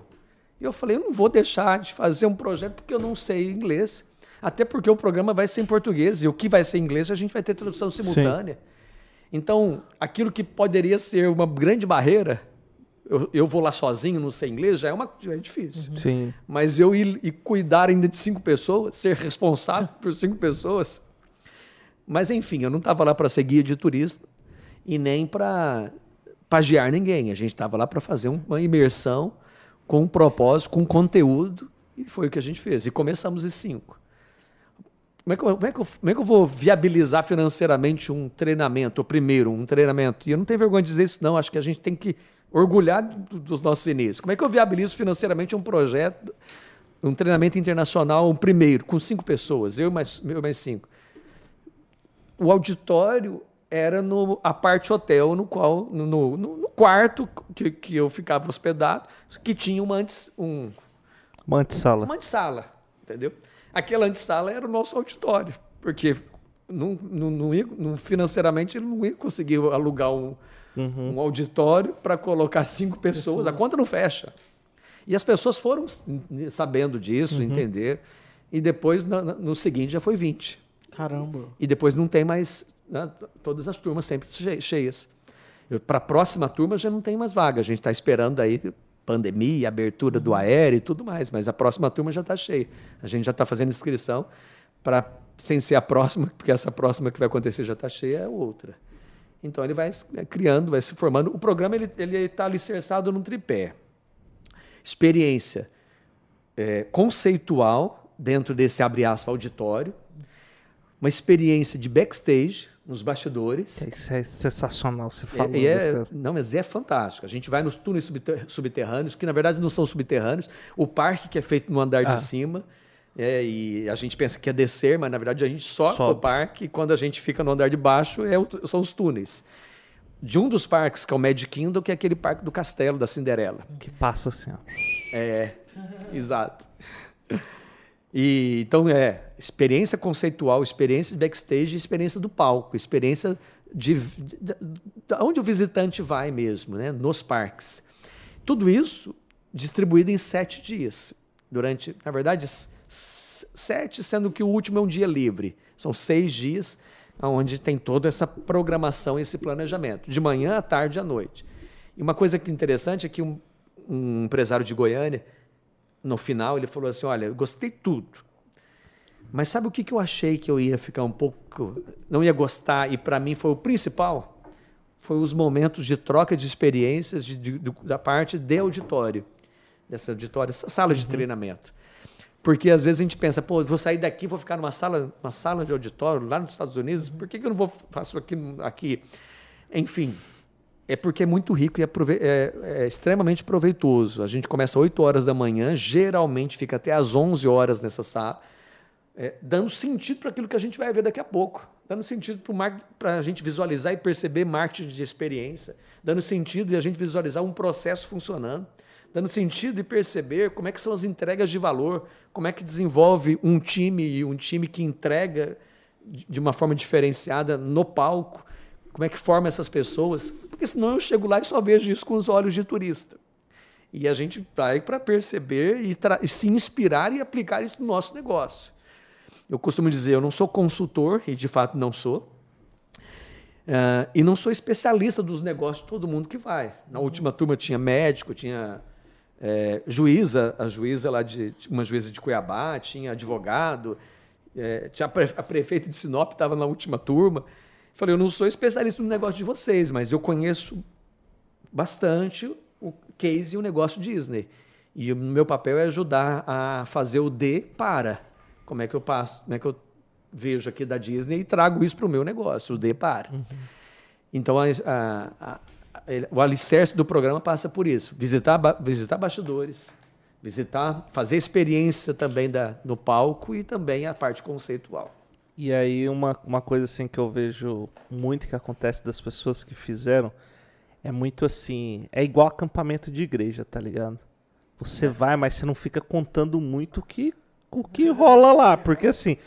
Porque senão você vem com, com com tudo aquilo e você vai passar, entre aspas, de graça, tá ligado? Só que a, a, gente pode partilhar alguns momentos engraçados. E a grande maioria das pessoas que fala bem assim, cara, você quer ver incrível, é que todo mundo da Disney é treinado para te mimar em algum momento. Que é assim, um exemplo. A criança derrubou o sorvete, do nada já chega a Mickey com outro sorvete pra criança. Tá ligado? Ali é pra experiência mesmo. E aí, cara, você vai lá e fala assim, pô, todo canto tem o Mickey. Aí tem a, a, história lá dos quadrantes, que cada um não pode invadir o. Cara, é sensacional, velho. Tá ligado? Você olha assim, você fala bem assim, cara, é um, é um backstage que você não para pra pensar. Um Mickey nunca vai estar próximo do outro. É, porque e... o que eles falam lá, e tá certo, é o seguinte: só existe um Mickey. É. Só existe um Mickey. Como é que, um, como é que dois Mickey vão aparecer? Eles fazem tudo para manter a magia magia da experiência do cliente. Como é que eu consigo manter a magia do meu experiência do meu cliente? Mas vamos lá da Disney ainda. Então, nunca vai aparecer dois Mickeys ao mesmo tempo. Tem um lá, mas ele não vai estar próximo. Lógico Sim. que tem. Eu estava no, no, nos bastidores e uma pessoa perguntou para um cast member. Vamos lá, as pessoas que trabalham na Disney Sim. fazem parte do elenco. Sim. No, porque tudo é um show. O, uh, tudo é um show. Se tudo é um show, existe convidado e existe é, membro do elenco. Sim. Então, os funcionários são, são chamados de cast member, membro do elenco. E aí uma pessoa perguntou para um, um cast member, vem cá, o Mickey é homem ou mulher? Como assim homem ou mulher? O Mickey é o Mickey. A pessoa perguntou isso para o cast member no palco, não no bastidores, no palco, visitando o parque, numa visita guiada. Aí a, o Mickey é o Mickey, o Mickey é um rato, mouse, não tem homem ou mulher, é um rato. A, pessoa, a menina que perguntou falou assim, Romão, acho que ele não entendeu minha pergunta por causa do meu inglês que não foi bem, mas tudo bem, deixa para lá. Aí ela entraram, nós entramos, passamos uma porta e fomos, fomos conhecer um pouco da estrutura de backstage. Saímos ali do parque e passamos por uma passagem. Aí o Cassie perguntou: é você que per perguntou para mim se o Mickey é homem ou mulher? Sim, é, foi eu. Ah, tá, o Mickey é, é, é homem. Ela, ah, obrigado, mas por que você não respondeu lá? Não entendi. Não, porque a gente não conversa assunto de bastidores no palco. Hum assuntos de bastidores no palco a gente não conversa. E o Mickey é homem ou mulher? Não, o Mickey é Mickey aqui no palco. Isso é um assunto de bastidor. Quantas e quantas vezes nós conversamos assuntos de bastidores no palco diante do nosso cliente? E, quem, e, e é, ofuscamos a experiência que o cliente pode ter com a nossa marca, com um serviço que a gente pode estar prestando. Esse é o depara, um dos depara. Quantas vezes eu trago os problemas que devem ser tratados nos bastidores para o palco? E quebro a experiência que o cliente pode fazer com o meu produto, com a prestação do meu serviço. E tudo é experiência. Sim. E vocês é, são especialistas nisso, eu sou um aprendiz. Mas tudo é experiência. Ninguém vende mais produto nem serviço. Produto e serviço é, virou commodity. O que faz a diferença é o que faz a diferença é a experiência que o cliente tem é, a partir daquilo que você vai oferecer. E a Disney, ela, ela cria essa experiência, ela fomenta essa experiência a partir, sobretudo a partir daquilo que tudo aquilo que vê, toca, cheira, é, ouve, né, através dos cinco sentidos e vê. Ela trabalha muito a parte da emoção. Então ela, tudo aquilo que é sensorial, tudo aquilo que é sensitivo, ela procura colocar a serviço de uma experiência memorável. Desde quando você está andando dentro de uma, de uma avenida principal do Magic Kingdom, que é Main Street, no túnel subterrâneo fabricam cheiros de cookie ou de chocolates, de guloseimas e jogam essa essência aqui para cima. E aquele cheiro, e diz os psicólogos que a memória, a principal memória que nós temos é a memória olfativa. E aquele cheiro faz despertar uma sensação prazerosa de estar na, na casa da minha tia, na casa da minha avó, quando eu era criança. E mesmo inconscientemente, ele não falando nada, mas ele diz, abre aspas, diz internamente, é muito bom estar aqui. É promover o efeito uau. Uau! Como é que eu promovo o efeito uau? Transformando uma experiência memorável. Sim. Quando ele, quando internamente ele diz aquele uau, o que, que acontece? Gera uma conexão com a marca. Gerou conexão com a marca? Opa, eu quero voltar. Recompra. Opa, eu pago mais. Opa, eu não vou trocar por qualquer um. Isso é tão diferenciado, isso é tão forte, que num dos treinamentos a gente estava com o diretor de marketing de uma grande empresa incorporadora e ele é diretor de marketing. E ele também, da mesma empresa, tinha uma outra pessoa que não era do marketing. E essa outra pessoa, agora eu não lembro o segmento dela, falou assim, num momento de, back, de, de auditório. Ela falou assim: gente, eu quero confessar um negócio para vocês. Tava todo mundo, os 20 pessoas do treinamento lá, quero confessar um negócio para vocês. Ontem a gente visitou o Universal, que não é Disney, que é concorrente da uhum. Disney. E eu quero dizer que e se eu, eu acho que eu gostei mais da Universo do que da Disney. Eu, que, eu quero confessar que eu gostei mais do Universo da Disney. Aí o Paroli falou assim, que é esse diretor de marketing, ele falou assim, o que, que tem? Não tem problema. A gente pode gostar de um outro mais, mas você está vendo a sensação que a gente tem quando a gente gosta de um outro, é como se estivesse traindo a esposa. Yeah. A conexão tão forte que cria com a marca, ele pode até gostar de outro, mas ele gosta mais do. Pode, pode até gostar, mas ele dá uma sensação de traição. Tamanha conexão que existe.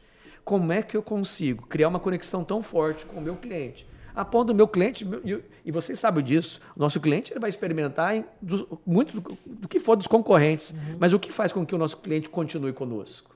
Na nossa prestação de serviço, seja lá o que for, experiência. Tenho certeza que as pessoas que vocês já conheceram, que já foram na Disney, se perguntar assim, onde você estava? Ele vai falar ou Estados Unidos, ou Orlando, ou na Disney. Nunca eles vão dizer, ah, eu estava na Universal.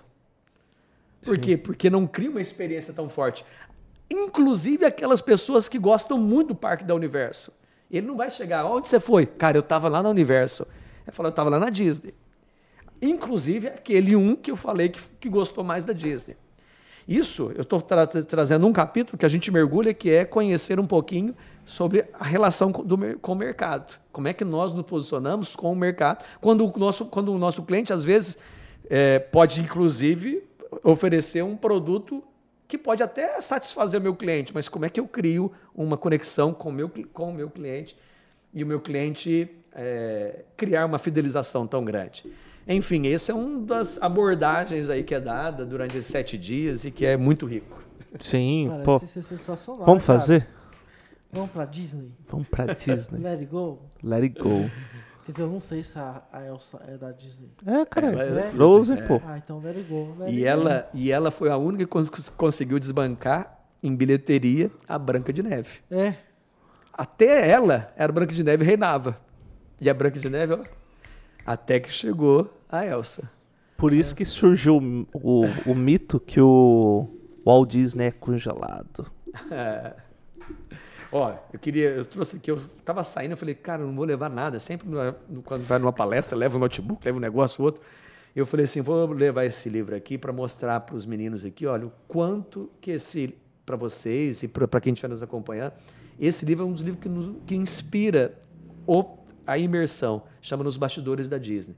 Ele é, um, ele é uma história, não com H, mas com E, uhum. uma, uma história fictícia, mas fazendo um paralelo real. É uma história que fala de um cara que leva sete empresários de diferentes segmentos para conhecer a Disney. E esses empresários vão falando: o que, que eu vim fazer aqui? O que, que isso tem a ver com o meu negócio? E esse cara, esse treinador, vai falando dos conceitos passo a passo. Dos conceitos passo a passo. E esses sete empresários vão falando: opa, agora eu entendi porque eu estou aqui. Opa, isso aqui é aplicável no meu negócio. Opa, e por exemplo, uma das lições que ele traz aqui, com quem é o meu concorrente? Na definição do Tom Coleman, que é um estudioso da Disney, é concorrente é todo aquele que o cliente me compara. Não necessariamente do mesmo segmento. Interessante. Por exemplo, é, o, pegar os Estados Unidos, é, show de eficiência em logística, FedEx, Correio. Uhum. Se alguma empresa lá tiver for comparada o seu, o seu segmento que não seja logística, mas comparado com a eficiência com o FedEx, ele, ele é concorrente. Então o concorrente não é quem faz o suco parecido com o meu e ele passa a ser o concorrente de eu que fabrico o suco, mas é tudo aquilo que o concorrente me compara. Tudo aquilo que o concorrente me compara. O concorrente da Disney é, como é que chama aquelas motos, aquelas motos Harley Davidson. Harley Davidson. Concorrente da Disney, é o Harley Davidson, porque o, o cliente compara a Disney com ele no que diz respeito a onde que eu vou colocar minha renda extra. Minha renda extra eu vou para Disney ou vou comprar uma moto? Sim. Então acaba sendo um concorrente. Muda a perspectiva de, de enxergar o tal do concorrente. Sim. Então esse livro aqui é um, eu peço desculpa porque ele está usado, mas ele está novinho. Vou deixar com vocês. Opa. Vocês Opa. leem, compartilhem.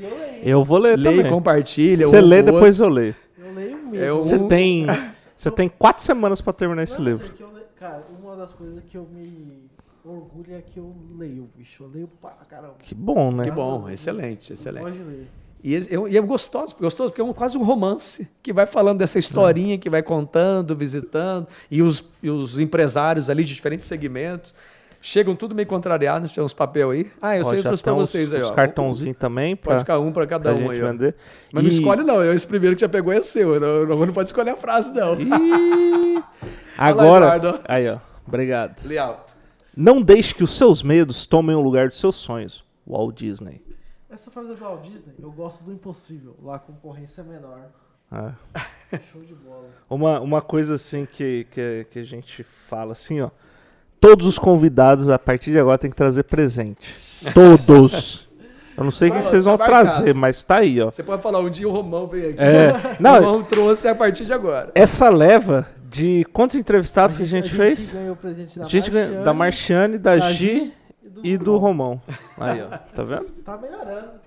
Tá melhorando, tá evoluindo. Top demais. Eu falei de experiência, marketing de experiência. Mas uma coisa bacana também, quando a gente fala de case Disney aplicado no nosso negócio, tudo que um líder quer é que a sua equipe tome decisões acertadas, assertivas, mesmo sem a presença do líder. Para o líder não estar lá olhando e falando é assim ou é assim. Mas ter uma equipe que consiga fazer entrega de alta performance sem estar sendo observada, mas que tenha já. Eles investem muito em treinamento. Por isso que eu queria falar, eu falei de marca de experiência, mas vou falar um pouco de pessoas. Cara, a Disney abriu em 1955, no dia 17 de julho, um domingo, que é considerado um domingo triste, ou outro nome, porque abriu, um sucesso, estavam esperando ali cerca de 15 pessoas, foram 25 mil pessoas, tudo maravilhoso, só que é triste, porque foi um fiasco de logística, de processo, de filas, é, onde você está esperando um número de pessoas e tem um número muito maior, de limpeza do parque, nada do que o UOL queria. O UOL queria uma experiência memorável, queria limpeza nos parques. Um dos insights que o, UOL, que o UOL teve é quando ele foi levar as duas filhas num parque de diversões e viu é, sujeira de sorvete no chão, mau atendimento dos funcionários. E ele, um dos insights é criar um parque que a família vai e seja diferenciado. E de repente ele abre o parque e o parque não era aquilo que ele queria. Cara, ele abriu no dia 17 de julho e ele fechou no dia 18. Sério? Fechou. Eu não sei dizer quanto tempo ficou fechado. Eu já fui atrás, eu não tenho essa informação. Mas ele fechou porque ele é, investiu nesse momento em treinar, treinar as pessoas e processos. Pessoas e processos, pessoas e processos. As entregas de valor da Disney passam por cenário, processo e pessoas. Cenário ele já tinha feito, mas processo e pessoas ainda não. E ele não entendia que naquele momento precisava passar por cenário, processo e Sim. pessoas. Até porque a gente vai começando a fazer as coisas lá na frente que a gente vai, vai dando É. nome para aquilo que fizemos. Cenário estava lindo, mas processo e pessoas não. Ele fechou para investir em processo e pessoas. Aí ele trouxe um executivo chamado Van France, que idealizou é, foi o, a- a- o germe, a sementinha para começar aquilo que nós chamamos hoje de Universidade Disney. A Universidade Disney não é para terceiros, é só para funcionários Disney, só para cast member, para que possam ser treinados, capacitados. E eles investem em treinamento, em treinamento, treinamento. Uma semana de treinamento é, antes dele ir para o, o palco. Mas no palco não significa que ele não tem mais treinamento. Aí tem treinamento on the job. Mas antes de ir para o palco, uma semana, eles passam por um programa chamado Traditions.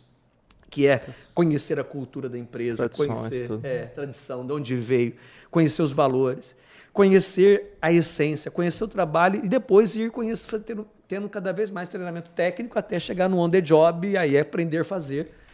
Então eles investem muito em treinamento. Esse é um exemplo de começar o parque, come, abrir a Disneylandia na Califórnia, onde tudo começou, em Anaheim, perto de Los Angeles, onde, onde é o projeto original, e depois fechar para depois melhorar processo e pessoas, processo e pessoas. E tem uma coisa que é interessante, assim, até pouco tempo eu não sabia, mas Magic Kingdom só é um. Correto, né? Exato. E aí tem os outros parques da Disney espa- espalhados no mundo todo. Tem. Ao todo são quantos hoje? Sei que tem no Japão, acho que Vamos tem lá. um. Paris Começou a tem outro. Disney- Isso aí fora do, do States? Tem, Tem. tem. Começou a Disneylandia na Califórnia Isso. e depois lá abriu também o Disney Adventure, que são dois parques. Mas antes do Disney Adventure, mas depois da Disneylandia, o, o Walt começou o projeto na Flórida, apesar dele não ter concretizado porque ele morreu antes. E quem tocou o projeto depois foi o, o irmão dele, o ah, Roy Disney. Roy Disney. Walt Disney. Ele que tocou o projeto Flórida. Na Flórida foi o Magic Kingdom, que é a réplica do Disneylandia, na Califórnia. Sim. Bem réplica, só que réplica maior. Sim. Ela é bem maior. É, Epcot, é, é, é, Hollywood Studios e Animal Kingdom. São esses quatro parques em Orlando. Mais dois na Califórnia, seis. Depois tem Xangai, Disney Xangai, Paris. Madrid. É, tem um, tem um tem. da Espanha, que eu acho que tem um. Tem também. Xangai, Paris, Espanha, é, Tóquio, Tóquio, é. de Tóquio. Deve ter uns 10 parques no, É. no total. Tem um, tem um que você falou que, que faz parte do, do Walt Disney World, assim, do, do mundo da Disney, que é o Epcot. Que é, É. incrível. Que pra mim, assim, eu não, não fui, não tive a oportunidade de ir ainda. Ainda, ainda. Ainda. Mas o. Cara, vamos? Cara, eu tô sem grana, eu tô pensando em fazer outra coisa agora. Mas assim, eu tô fazendo Sério? planejamento financeiro. Tudo é planejado. Eu tô fazendo planejamento financeiro. Quanto- Se tudo der Ah, certo, não eu sei se vou. você pode falar. Posso assim. falar, posso falar. Quanto- Mas vou falar, mas vou falar, mas antes só no Epcot, para um pouquinho. Cara, o Epcot, você sabe o conceito do Epcot ou não? Não. Ele tem um lago no meio, no meio, mas é um lago enorme. É, muito Sei lá, grande. é muito grande, é muito grande o lago. Nós estamos aqui, sabe, não sei dizer tamanho assim, tentando pensar. Vamos pensar aí um, mais ou menos uns, uns dois quilômetros de lago. Caralho. É muito um, grande. Um quilômetro, um É. quilômetro, um quilômetro. Eu pensei É. que você ia falar tipo 300 metros. Não, não, é Não, muito eu acho grande. que eu exagerei, cara, eu acho que eu exagerei. Mas é grande. É maior do que o do Village, com certeza. Ah, é, com certeza. Não, agora eu, vou, acho que eu exagerei. Deve ser uns 700 metros. Aí vai diminuir. Não, é que. Caralho. É, perdão aí, Não, perdão. porque vamos pensar por quadra. Uma quadra é 100 metros Aham.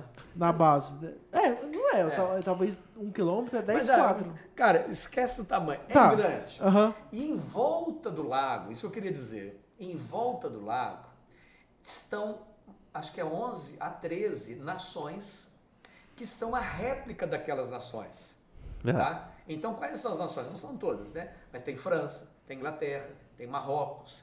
França, Inglaterra, Marrocos, tem eh, México, tem África. Então, tem várias nações. França.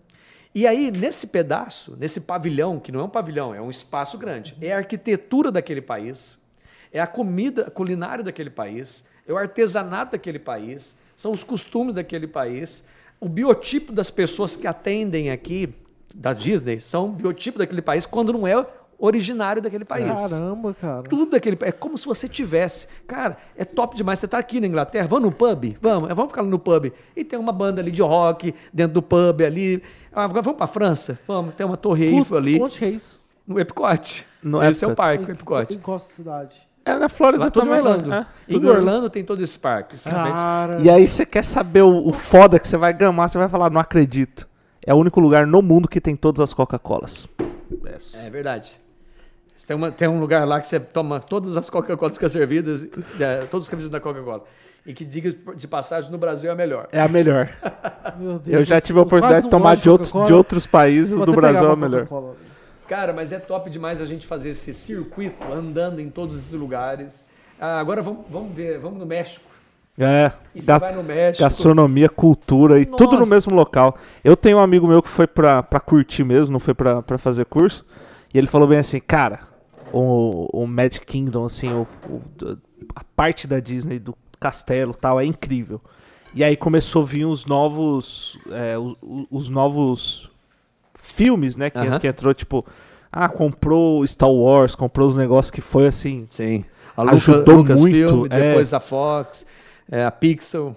Ajudou muito, né, a, a- a crescer a popularidade, Sim. assim, dar uma renovada no, no, no, no parque da Disney, que assim, É isso mesmo. em comparação com a Universal, que é o que muita gente fala bem assim, a Universal é muito tecnológico, É. é, muito. E na Disney a gente fica mais um pouquinho focado no.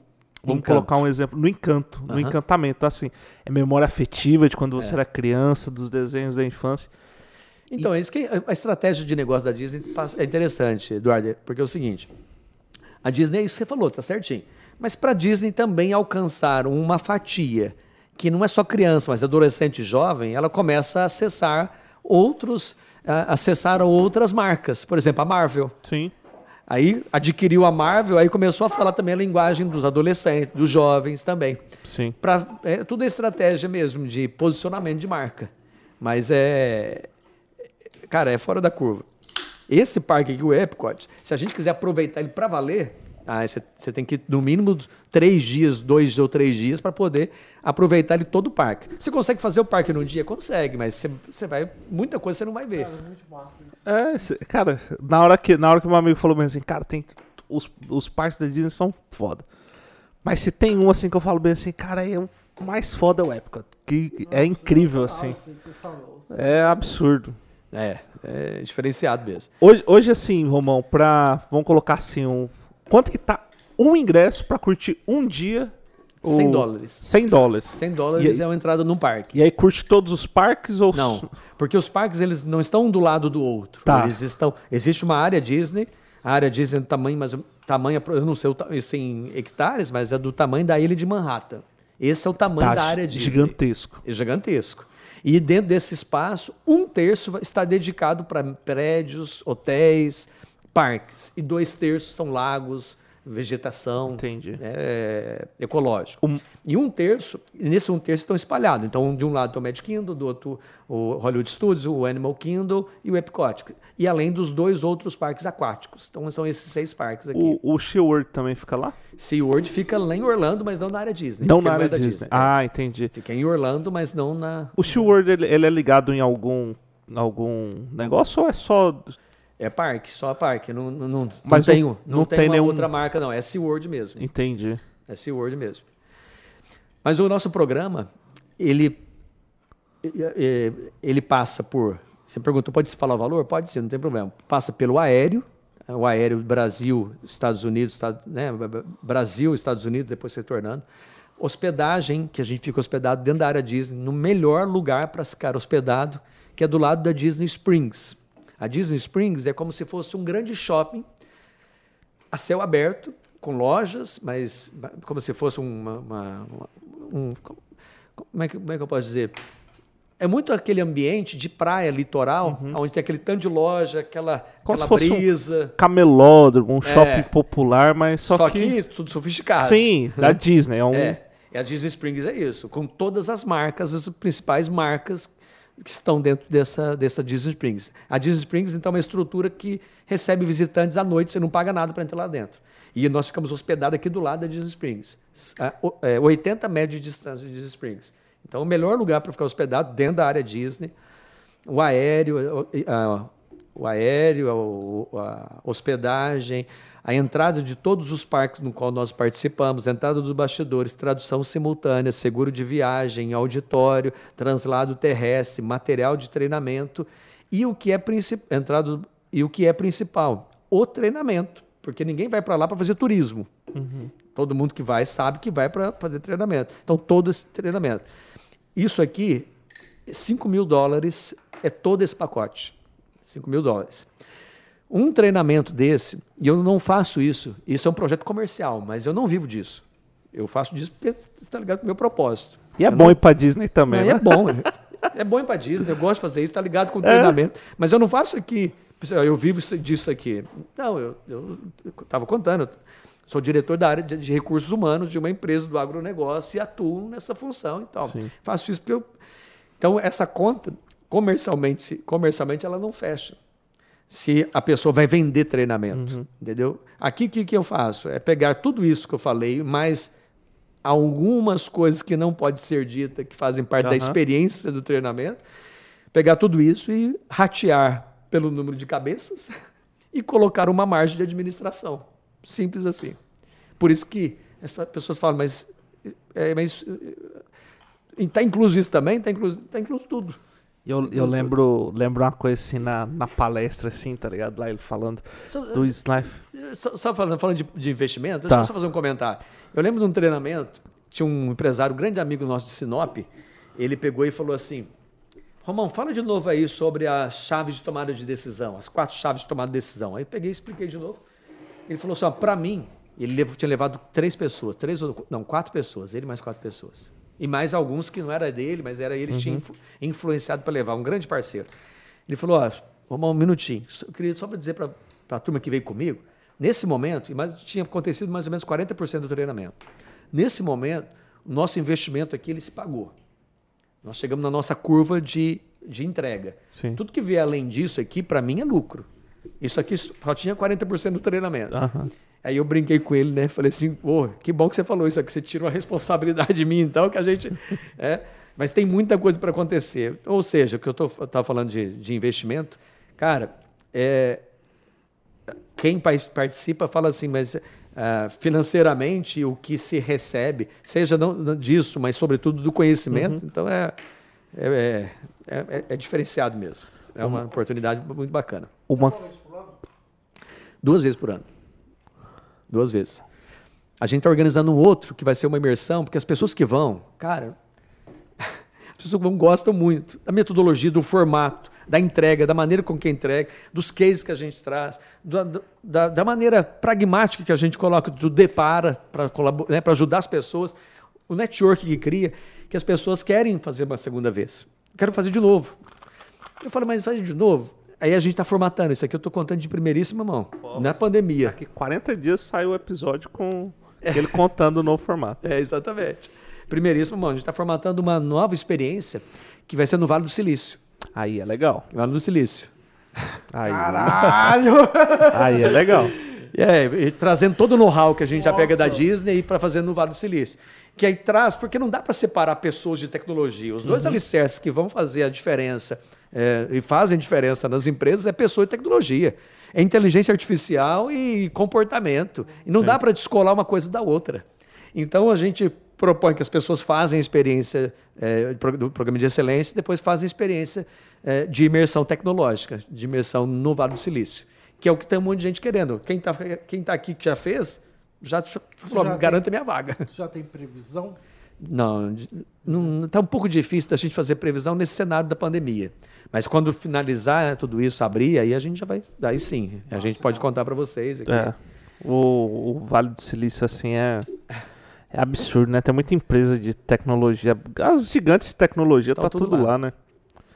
E aí, a gente tava falando E sobretudo do. nesse cenário de pós-pandemia. Sim, Porque o mundo que a gente desconectou em março de 2020, 2020 não é o mesmo mundo que a gente está conectando. Não, não, é. E é bom que não seja. É bom que não seja. Tudo, está tudo acessível. O que a gente utiliza, né? a empresa no qual eu trabalho tem 500 colaboradores e estão todos espalhados.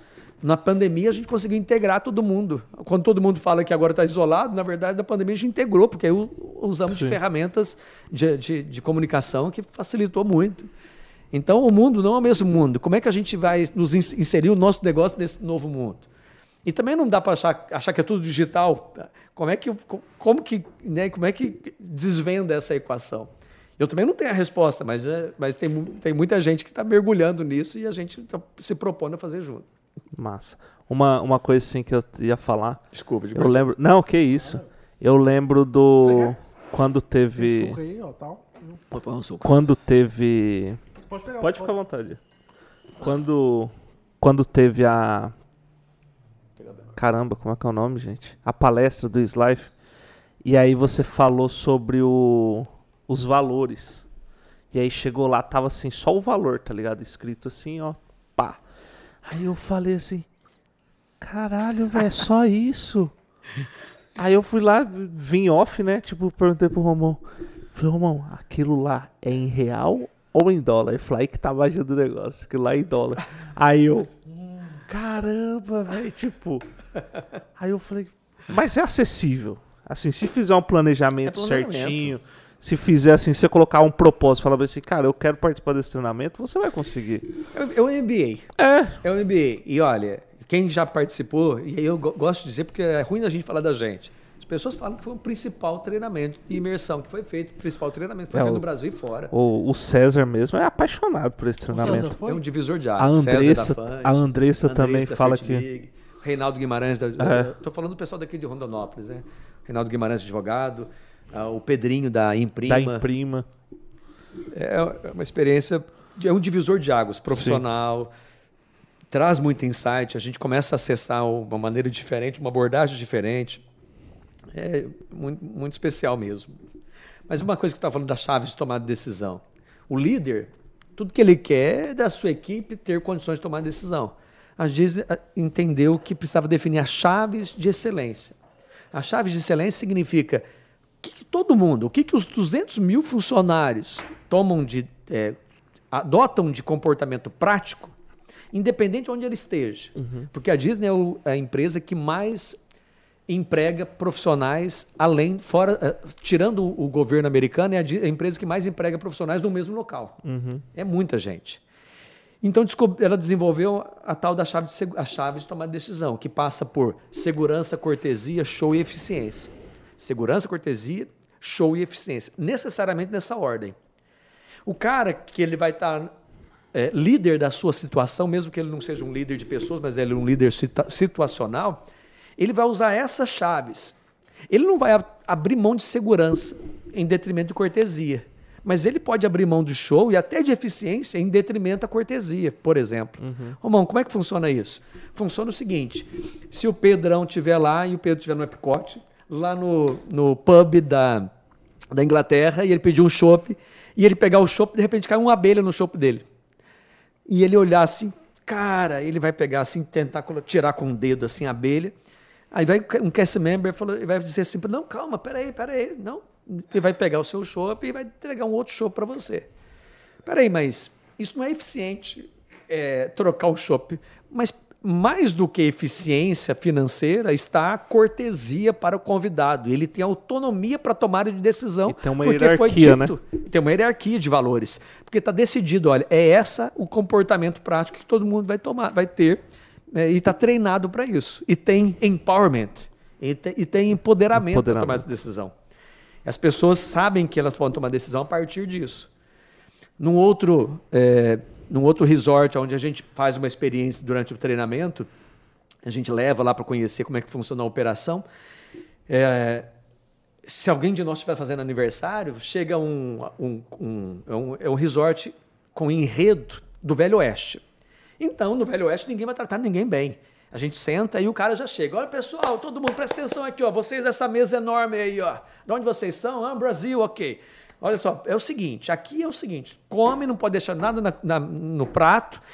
A- agra- é, gostando ou não gostando, agradece. E, de- e depois lava a mão antes de comer, porque tem que lavar a mão, seus porcos. Só que ele faz isso porque faz parte do enredo. Uhum. Ele faz parte do- da, da história que eles estão contando. Porque visualmente eu estou olhando aquele hotel, ele é o cenário do Velho Oeste. Porque a música que está me envolvendo é a música do Velho Oeste. Porque a roupa no qual ele está ali vestido é a roupa do Velho Oeste. E porque a maneira dele falar é a roupa do Velho Oeste. O cardápio daqui a pouco também vai ser. E aí, se alguém tiver com aniversário, aniversário do Eduardo. Aí eles vão trazer um, um cupcake lá, um bolinho, e vai cantar parabéns e vai entregar para o Eduardo. E na hora que o Eduardo for pegar o cupcake pra, pra, pra, né, de agradecimento, tal, o garçom vai tomar, na sua, tomar na sua, da sua mão e vai dar uma mordida na sua frente. E você vai ficar com cara de tacho. Sim. Porque é meu aniversário, mas ele comeu o meu bolo de aniversário. Depois, o show acabou aí. Só que depois ele vai trazer um bolinho, inclusive, maior, com, mais, com, com o nome do Eduardo, porque já, já, já pegou o nome dele com simples é, confei, é, negócio de confeitar bolo, Aham. escreveu lá Eduardo ou Edu. tal. e depois entrega para você o bolo. Então você não vai ficar chupando Sim. o dedo. Mas mas por que, que ele fez dois bolos? E por que que não é eficiente? Ficou ali é- por quê? Mas tem um show. Mas tem o show. Por quê? Porque show está acima de eficiência. Eu estou dando alguns exemplos, poderia dar outro exemplo de segurança, quando eu fiquei no trilho do trem e eu sabia que eu não poderia ficar ali na hora da passagem daquele trem no meio do parque, que é três horas da tarde. E eu fiquei ali para ver até que ponto que eles iriam pedir para eu sair. E me pediram para sair. Mas eu dei como que eu não entendi. Aí ele, esse um saiu de cena e entrou outra pessoa falando um pouco mais firme que eu tinha que sair. E eu, I don't speak English. Uh, repeat, please. E ela pegou e falava de novo, até que eu não ia sair. E essa mulher, pensando, a mulher ficou brava. E ela falou assim: você tem né, um minuto para sair daqui, senão você vai sair do parque. Aí eu, porque ela foi dura. Mas por que, que ela foi dura? Porque segurança está em primeiro lugar, mais do que cortesia. Primeiro foi pedido de forma cortês, mas depois eu não atendi. E aí foi, a, a escala foi, foi subindo até chegar a segurança e ela não poderia abrir mão porque o trem estava por chegar e eu tinha que sair daquele lugar. Depara, depara. Como é que eu consigo fazer com que as pessoas que trabalham comigo, as pessoas que trabalham dentro da empresa, saibam um comportamento prático sem ter alguém do lado dizendo, "Nossa, tem que fazer isso, tem que fazer aquilo. Por isso que muitas das empresas não vão, porque elas estão limitadas na perna do- do- da- liderança. E a Sim. liderança não tem perna para estar em tu- todos os lugares. Nós precisamos desenvolver pessoas que, tão- que são capazes de tomar decisões. Só que às vezes a gente quer que as pessoas tomem decisão sem dar para ela a chave de tomada de decisão. E aí toma uma decisão errada, o cara não sabe o que faz. Mas espera aí, eu, eu preciso deixar claro quais são as chaves para tomada de decisão. Na sua empresa, no seu negócio, seja um carrinho de pipoca ou seja uma grande empresa de produção, está claro quais são as chaves? É qualidade? É eficiência?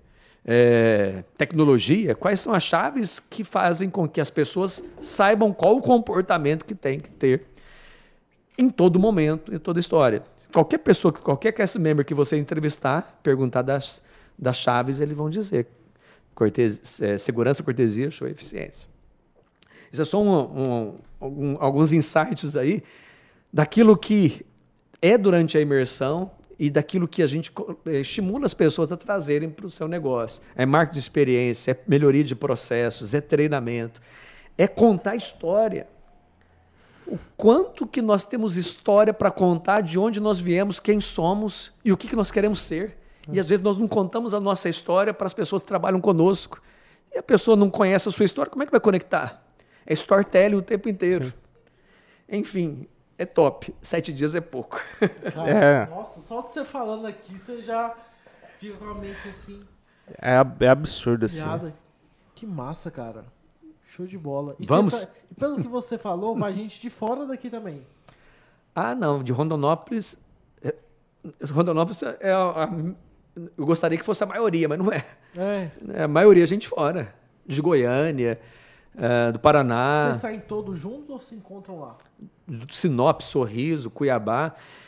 É o seguinte, depende de onde as pessoas estão. Por exemplo, o pessoal que vai sair do Paraná na próxima turma, nós vamos nos encontrar, não está definido a logística, o aéreo, mas ou tá, vamos encontrar em Brasília ou vamos encontrar em Campinas.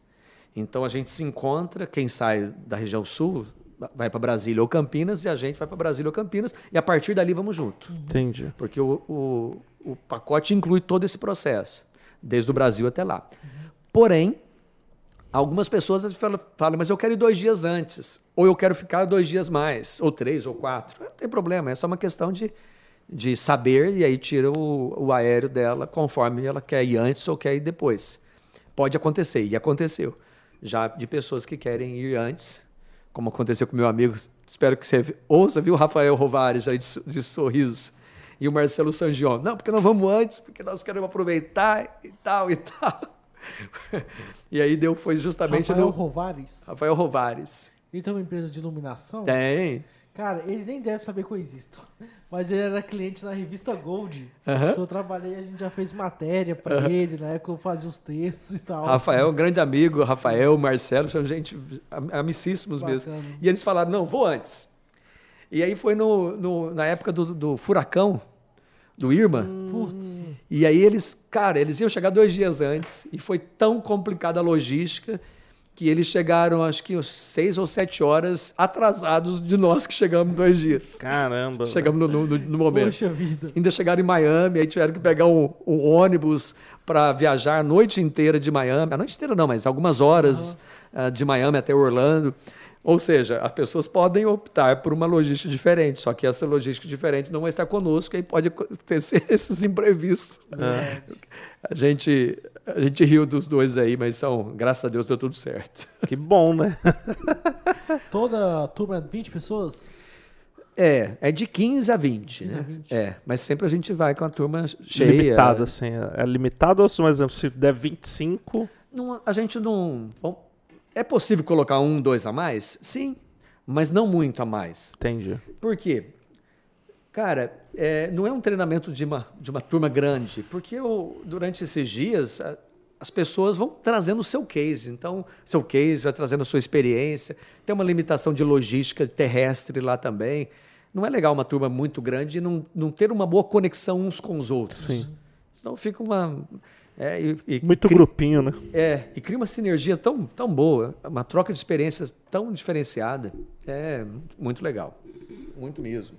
Massa, eu tô animado. Vou fazer um planejamento pra ir. Vamos E aí? planejar e nós iremos. Eu- eu- cara, eu quero assim, ir muito pra Disney. Só que assim, eu quero conhecer os bastidores, que é mais foda ainda, tá ligado? Ver como é que funciona fazer O tudo. seguinte, vamos fazer o seguinte, vamos organizar um projeto no qual você, vocês vão, junto com todas essas pessoas que já passaram e que vão passar por aqui. A gente faz um pacote para todo mundo Aí, aqui. Alô, pra galera do Share Podcast. Tem gente com grana, hein, bicho? Não, tem gente, não, tem gente que eu acho que com interesse. Que tem muito também. interesse. A gente pode trocar uma ideia. Dá, dá pra gente fazer isso aí. Trocar uma ideia. É, e uma coisa interessante é que a gente pensa, ah, tem que ser grande. Cara, não tem que, tem que querer. É. Tem que querer, e querendo, e se planeja. E, cara, eu, e eu falo isso por toda experiência. Pessoas que talvez não são grandes empresários e que fizeram a experiência e que foi a melhor experiência que eles fizeram, melhor, eles mesmos dizem, e que estão voando. Estão voando. Tem um grande amigo lá em Goiânia que ele foi. Rapaz, você está abrindo, comprando franquia, abrindo, tá deslanchando. É diferenciado. eu, eu acredito mesmo. Às vezes uma, uma imersão, uma consultoria. Nossa. um- algo assim, cara, pode pegar sua mente dá. Com abrir certeza. ela, assim, para novas possibilidades, novos horizontes e tal. Total possibilidade. Total, Total, total. total.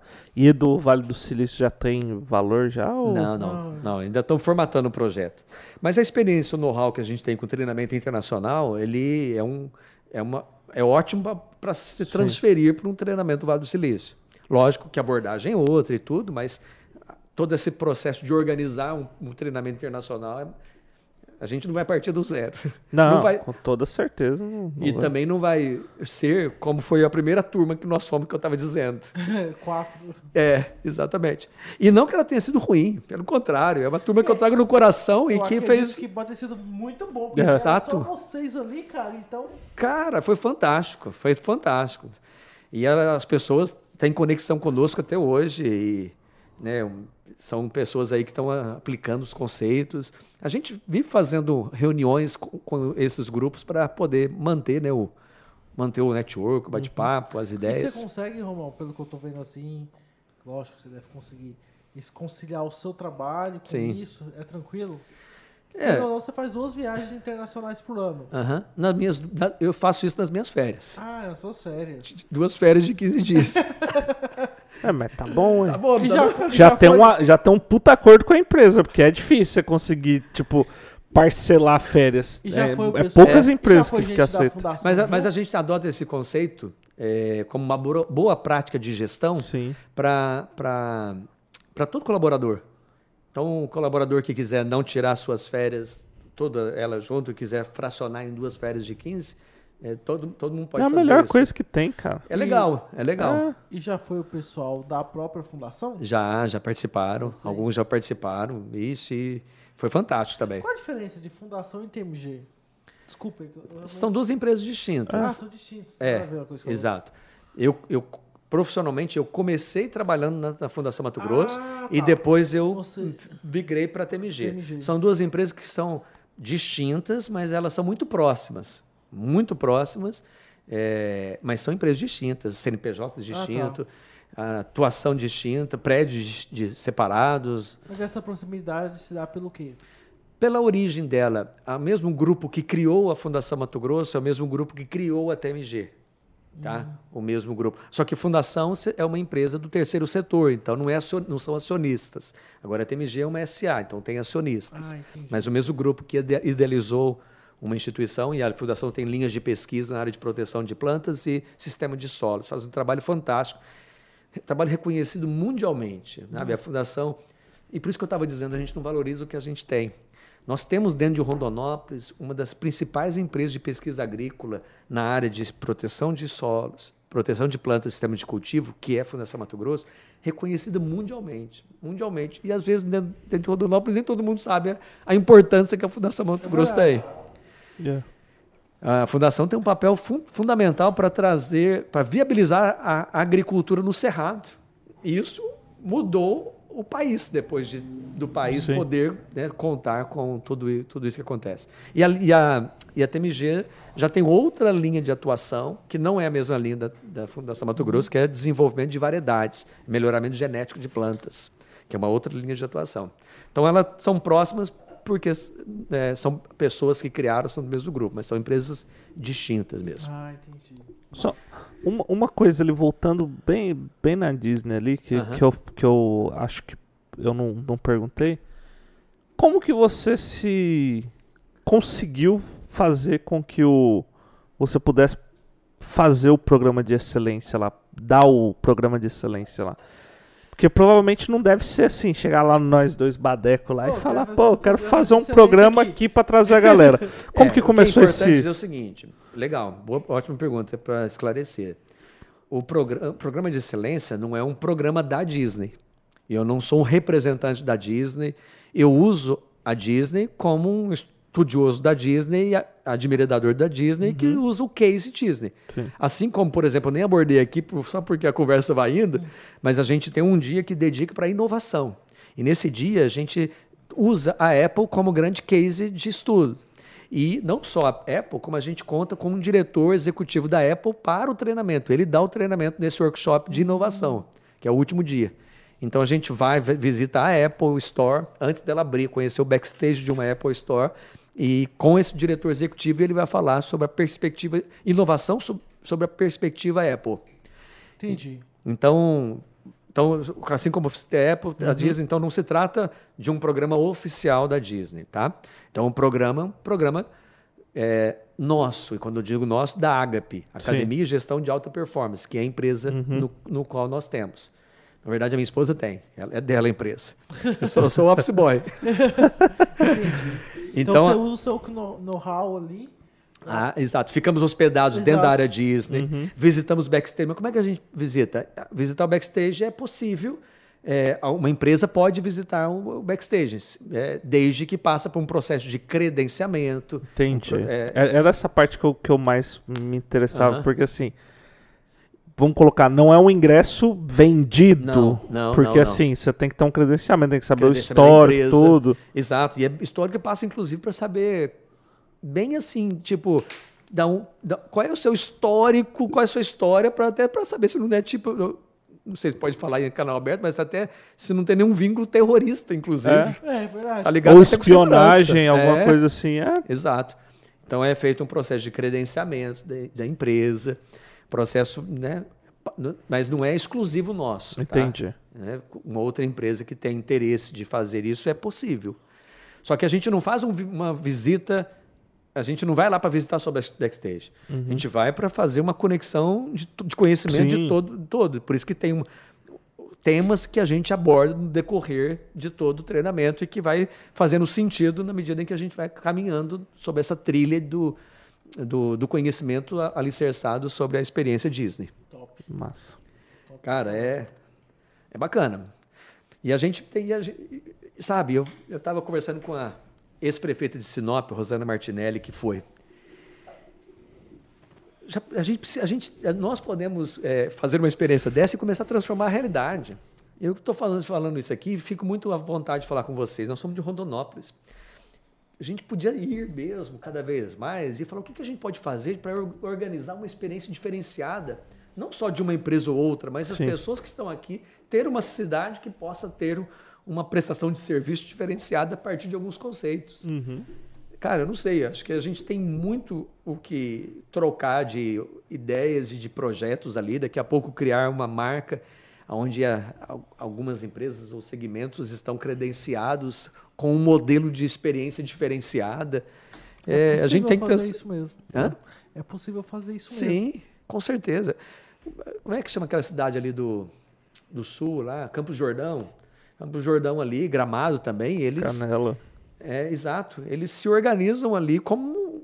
é, não é de uma empresa ou outra, mas tem uma organização para vender toda uma, Sim. uma experiência. E, Sim. e a gente tem muita coisa aqui. A gente tem Cidade de Pedra, a gente tem o agronegócio, a gente tem uma punjância eh, de prestação de serviço aqui, da parte de, de arquitetura, de, de crescimento imobiliário dessa cidade, uma coisa fora da curva. É, todo mundo fala em imobiliário. A gente tem que abrir uma- um imóvel, cara. Ah, é? Todo mundo fala isso? É? Cara, todo mundo que vem aqui, velho. Sério? É, cara, todo mundo nesse podcast fala em algum momento da entrevista sobre A força do, Do ramo imobiliário. do mercado imobiliário. Invista em mercado imobiliário. É tipo, é agro, e aí aqui assim já tá o imobiliário. Da galera falando, Que legal, tá ligado? Muito, vendo? mas é muito, não é pouco não. É. E não, Muito. não dá para desprezar isso, não. Não, hein? são sinais, viu? Sinais. O, o... Ah, Cara, eu tô ruim de nome hoje, né? Hoje você tá foda, hein, bicho? O que que foi? Não sei, olha que eu sou bom. Tô lendo o livro dele agora. Aqui- o Rafael gosta muito dele, sempre posta. Não lembro. Ah, não é o, não é o Érico Rocha, nem o Ícaro, nem o. O Joel J. O livro Seja Foda. Ah, Caio, Carneiro. O Caio Carneiro fala assim: o sucesso deixa rastros. Seja perspica- Perspicaz. para é, vê-los, visualizá-los. Todo mundo falando de mercado imobiliário, É. viu? São rastros que estão deixando aqui pra gente. E Então, temos que ir atrás. Vamos fazer um plano. Vamos. Vamos, vamos E fazer um plano. Olha, eu não sei exatamente qual que vai ser o insight, mas faz esse plano de ação, esse plano, mas esse plano de ação lá, lá, lá na Disney. Ou faz depois que voltar. Porque aí eu- vocês não vão estar enxergando isso aqui, vocês vão estar enxergando isso aqui. Ó. Sim. É isso aí. Aí você vai estar vendo sobre a perspectiva, perspectiva dessa frase. Pedrão, o o impossível, o seguinte. impossível é melhor. Lá a concorrência é menor, vendo o impossível. Assina o cheque agora, em nome da Dom Pedro, que a gente vai nesse, grupo aí, ó. Mas vamos fazer um planejamento massa pra gente, pra gente ir, porque eu acredito que acima de tudo é uma puta experiência, tá ligado? E, tipo, é um aprendizado, é a experiência sensitiva ali que o pessoal oferece. E ainda mais o conhecimento, tá ligado? Acho que. É, no começo, eu não vou esconder que, e acho que começa assim mesmo, as pessoas às vezes aderem a um projeto no início, é, por, saber quem é que está na frente aí. Aí, ah, eu conheço o Romão, então tá, então vou, eu vou dar um crédito. Mas depois a- vai ficando, ainda bem que vai ficando maior do que quem está à frente. Mas no começo é assim, né? Sim. Quem é? É o Romão? Cara, eu conheço, eu acho que ele não ia estar envolvido com algo que não fosse bacana. Aham. Mas depois o projeto ele vai ganhando o corpo, que aí as pessoas que vão começar a participar, nem muitos nem conhecem o tal do Romão. Como foi uma pessoa lá do Rio de Janeiro, que veio através de uma agência, que procurou no Google e tal. Então nem conheceu o Romão. E depois ela fez questão de gravar um vídeo e dizer: olha, eu estou extremamente satisfeita com o que foi entregue. Seja da experiência, seja do network, seja do conhecimento, seja é, tudo. Eu nunca, e ela falou assim: eu nunca participei de uma imersão, de um treinamento de alto nível e de alta personalização do cuidado. Porque não é uma coisa plástica que você faz meio que pra- igual para todo mundo. É um processo que você tem que conhecer qual. A gente faz entrevista com a pessoa, procura saber qual que é o momento da pessoa, quem é a pessoa, o que, que ela busca. Não que a gente vai trazer essas respostas, mas para a gente entender um Sim. pouquinho mais, para ficar mais customizado possível. Então, é, tem, tem sido muito legal, tem sido muito legal. E aí, vou dizer, e, e aonde que está isso? Cara, está numa cidade chamada Rondonópolis. Não está no São, São Paulo. Sim. Tem, tem mais uns dois ou três grandes profissionais, grandes profissionais que fazem isso. Mas também tem o Rondonópolis. É aquela questão que eu estava dizendo. Será que até Rondonópolis as pessoas não sabem direito o que É tem? verdade. Muitas coisas boas acontecem aqui e a gente não sabe. né? E, e essa é uma, uma da característica do nosso podcast, tá ligado? Trazer, Trazer isso. coisas que Legal. a galera não, não imaginava que tinha aqui, tá ligado? você sabia Legal. que um dos, ter- um dos 10 principais corretores de imóveis do Brasil é daqui? Dez principais corretores de imóvel do É. Brasil. dos- Em número Não de sabia. vendas, em número de vendas é aqui. Não sabia. Com a casa E aí, aí você vai lá e pergunta. Já veio aqui, veio quinta-feira. Quinta-feira. Com a gente. Aí você pergunta bem assim, ó, quando ele foi eleito o maior vendedor do Brasil, né, o maior corretor do Brasil, Ele foi o maior corretor do Brasil. por dois anos por seguidos. dois anos seguidos. Sabe quantas fazendas ele vendeu? Nenhuma. Ué, como? Vendendo apartamento, casa, Para clientes do agro. para clientes do agro. Entendi. E tipo, que nem assim, a gente pensa em Mato Grosso, a gente pensa em venda de fazenda, venda Aham. de não sei o quê, porque ganha em cima de comissão. E ele de- des- desmistificou isso. É, Falou, vender fazenda é a coisa mais difícil. Sabe por quê? Quando você quer vender, você já fala pro seu vizinho. O Uhum. seu vizinho só fala assim, tá bom, vamos só ver a forma de pagamento. Ele falou que a coisa mais difícil é vender uma fazenda. Que eu- Geralmente é o vizinho que compra. geralmente o vizinho É. compra. e assim, a- nós estamos tentando trazer essa galera que, tipo, Entendi. A gente sabe que, que tá aqui, né? Nós sabemos que, que, que tá aqui, mas a grande parte da população não, não tá ligado que essa, que essa galera tá aqui. Então, assim, pô, pegar a história da Marchiane, né? Puta exemplo de empreendedora foda Sofreu que pra caralho. sofreu né? pra caramba e a Alô gente também. olhar. E aí, tipo, cara, você olha assim, você fala, caramba, velho, a mulher é daqui, tá ligado? Aí você pega a sua história, pô, saiu lá de Goiânia, veio pra cá pra ficar dois dias e, pô, o que, que você Até se hoje. tornou, Até tá hoje. ligado?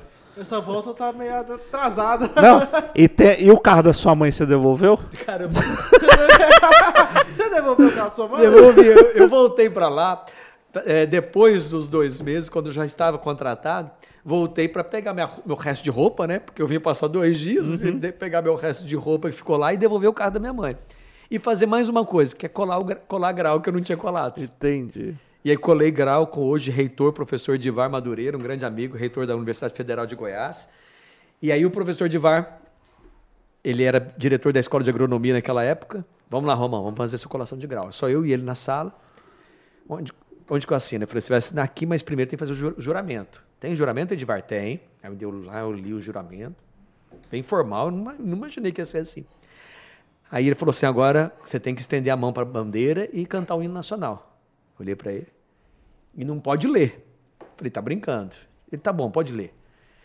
E eu lá, estendi a mão pra bandeira e comecei. Ouvir do Ipiranga. Aí o Edivar.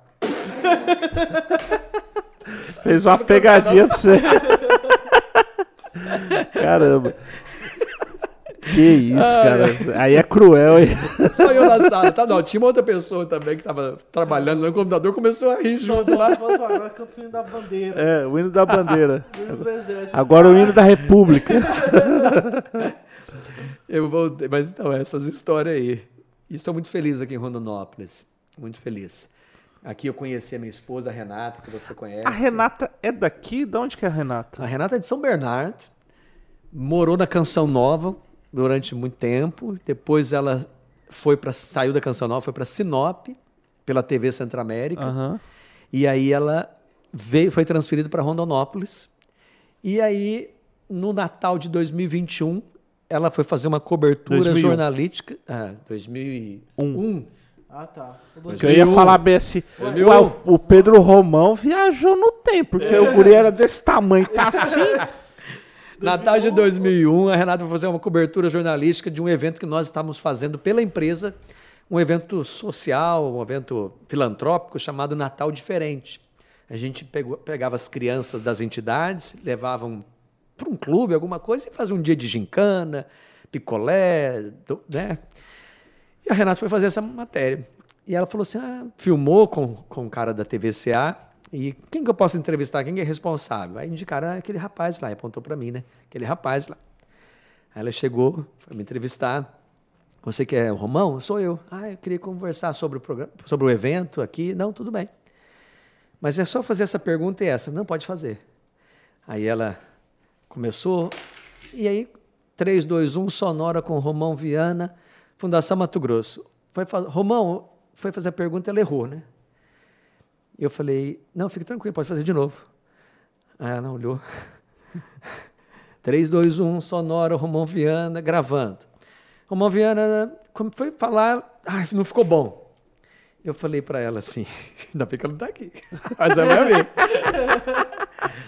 Coloquei a mão na mão dela e falei assim, eu tô te deixando nervosa?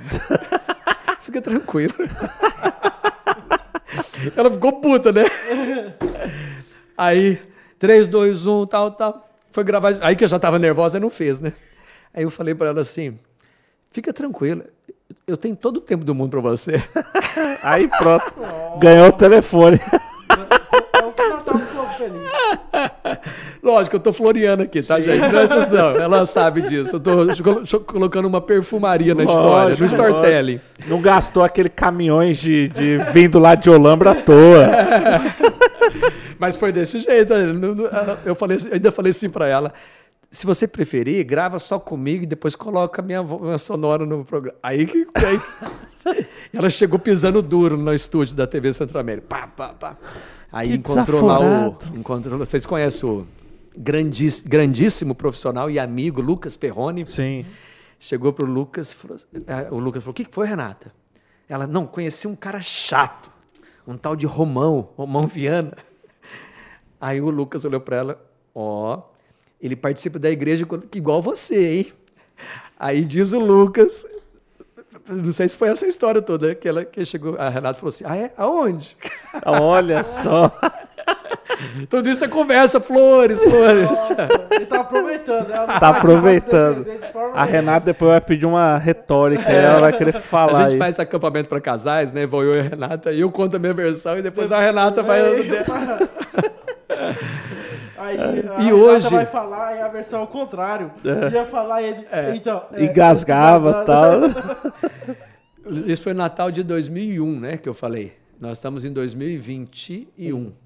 20 anos atrás. É, 20 anos atrás. Exatamente hoje, 22 de maio, a gente tem 20 anos que, nós estamos juntos. Come- Começamos a namorar. Aham. Começamos a namorar. No dia 22 de maio. Ó, Caramba, ó. caramba. Homem não esquece nunca as datas. Ah, homem. É raro os homens que esquecem. Raríssimo. Hoje de manhã ela falou: Você lembra o dia que é hoje? Aí você falou, tô lembrou. tô lembrando desde ontem, amor. Eu dormi pensando nisso. Ah, é. Mas então, eu gosto muito de Rondonópolis, essa cidade tem muita oportunidade, muitos profissionais, né? Me deu a oportunidade de desenvolver minha carreira profissional, me deu a oportunidade de desenvolver projetos que eu tenho uma alegria, nem orgulho, mas alegria muito grande, que é esses projetos de comunicação de rádio, os acampamentos que estão aí, que Sim. hoje eu nem estou inserido, e eles, eles têm um monte de gente que está à frente, isso é muito bacana. Gosto muito desse projeto que eu realizo nas minhas férias, que é o programa da Disney, enfim, isso é muito bacana. E conhecer pessoas assim, como você falou do Ramão, é, que eu tenho um carinho muito grande. Eu não, ele não gosto de falar que como se fosse um filho, porque eu não sou tão velho assim. Mas é como se fosse um, um grande irmão. Sim. E você também, Eduardo, que eu já conheço há bom, bom tempo. Hoje conhecendo você aqui, Pedro. Opa. Uma satisfação e desejo sucesso para vocês. Eu, ac- eu acredito muito que você deseja bom pra mim. Mas eu tava pensando, Ah, você não tem férias então faz quatro anos? Não, a férias dele é na Disney, pô. Não, mas tipo assim. É melhor do que nós, Pedrão. Porra, Pedrão. Não, é, Pedrão, a partir do momento que o cara entra no avião e viaja pra outro país, é férias, irmão. não, é férias. O trabalho do cara é férias, Pedrão. Dele, você dá pra entender que ele é um cara que vai ficar totalmente preocupado com a galera, dá atenção Sim, e tudo. é. Cara, isso consome. É. Dá atenção. Cara, eu vou te e dizer, você falou Pedrão, tudo. e Quando tá termina na o treinamento Disney, Pedrão. e o pessoal entra, porque a gente vai com o pessoal, Uhum. mas não volta com o pessoal. Treinamento é sete dias. Ah, então aí você. Ah, tá. Entendeu? Então- Eu tô falando que a férias dele é na Disney, eu vou com o pessoal e não volto. Aí, quando, quando último dia, quando a gente faz o, a- o último dia, que é a entrega do diploma, do treinamento mesmo, que é o Mickey que entrega, inclusive, só que eu não posso Oh. falar muitos detalhes. Aí, cara, Você vai conhecer o Mickey, caralho. eu quero ir agora. Aí você vai lá e pergunta. Boss. Aí você vai lá e pergunta pro Mickey, Mickey, você é um homem ou uma mulher? E outra, é a, o Mickey com a Elsa do lado. Já pensou? Não. Caralho. Cara, mas naquela hora. Mas não, não tem pensa. isso, né? Só, só, um, só um adendo. Mas não tem o Mickey e a Elsa do lado. Não tem, né? Não, não, pode ter, mas Pode não. ter, por que não? Vai Não, é por conta que é tipo meio que o. Eu posso estar totalmente universos. equivocado. Pelos universos, tá Não, mas ligado? o Mickey é atemporal. Ah, ele. ele, ele... É. O Mickey do nada ele surge no meio da guerra dos Vingadores. É. blá. Você não vai falar nada. Pode ser. Exato. É o Big Boss. É, É. cara. É ele que manda, né? É isso aí. Se naquele, na- se naquele final dos É assim, ó. Na hora do Thor, do nada saísse um Mickey É. e pegasse o martelo Tem do o- Thor, é assim, né? tava de Tá- boa, tá de mano, Tem o, Mickey. tem o Walt Disney e tem o Mickey, né? Tá ligado? Tipo, Ué, no, no casting, que é onde o pessoal vai fazer o processo de. é, não é entrevista, porque hoje é tudo online, mas o processo onde o pessoal é contratado chama casting. O, o hall de entrada tem os pilares, e a gente visita o casting como bastidores. Uhum. E em cima tem os personagens desse tamanho, mais ou, mais ou menos, em ouro, em dourado. Olha né? só. Pint- é, banhado a ouro. Mas o que, que é isso? Qual que é a história que quer dizer isso? Eles não querem dizer quem foi o presidente atual, como tem a galeria dos presidentes, sabe? Chega na empresa, Uhum. presidente atual, igual tem. Não, não vou falar, não. Igual tem. Não vou falar, não. Igual tem alguns, alguns clubes que até que é tanto de galeria, com tanto de, no- de nome das pessoas Sim. ali. Lá eles não estão querendo falar quem é o presidente fulano, beltrano, ciclano, mas quer mostrar quem é que é dono do show. E o dono do show é o Mickey, é o Pateta, é o Pluto. O dono do show são os personagens. Eles sim são o- os astros. Mas aí voltando, aí no sétimo dia a galera vaza. Cara, vou dizer. E aí você falou tudo, viu? Você, a gente conheceu hoje, Pedro, mas você já conheceu um pouquinho do meu perfil. Eu tenho um comprom- comprometimento, um compromisso muito grande com o que, fa- com o que a gente faz. Sim. Então, quando a gente entrega, finaliza ali o treinamento, sabe uma adrenalina que baixa assim? assim, porque é sete dias pensando em tudo, É. pensando no detalhe do café que é servido. E o café que é servido tem que vir do Brasil, porque nos Estados Unidos o café é totalmente diferente do nosso café. É. E, o e a pessoa que está lá, ela está com saudade do Brasil, ela tem que fazer uma experiência lá, mas também uma experiência. Eu tenho que proporcionar uma experiência diferenciada de estar naquela imersão, mas ao mesmo tempo com o gostinho do café brasileiro. Esse café vai na mala. Você está entendendo o nível de detalhe que a gente pensa no treinamento? É eu pensar no café para que não seja somente a mesma, a mesmo o café que o cara vai tomar naquele copo grande, como é o café americano, que é o tem gente que gosta, mas o brasileiro não gosta. Tá. Então o nível de detalhes que a gente cuida e está atento, que é desde as né, desde as 7 da manhã até as 10 horas da noite, vindo dos parques, logística do terrestre e tudo, quando a gente entrega aquela adrenalina, você... E eu e a Renata temos um ritual quando nós terminamos, porque o treinamento é feito por mim e por ela. Os, os meninos já tá indo já ou não? Não, não para o treinamento, não. Eles vão quando a gente vai passear. Mas ah, a Renata é que cuida de todo o backstage. Pensa numa pessoa, uma mulher que trabalha, que cuida de tudo, que está antenada com tudo, radinho, celular, com todos os fornecedores, tudo fornecedor né, nos Estados Unidos. Mas ela faz um trabalho fantástico. Eu, o meu trabalho é, o fácil, que o- é, é o fácil, que é o treinamento.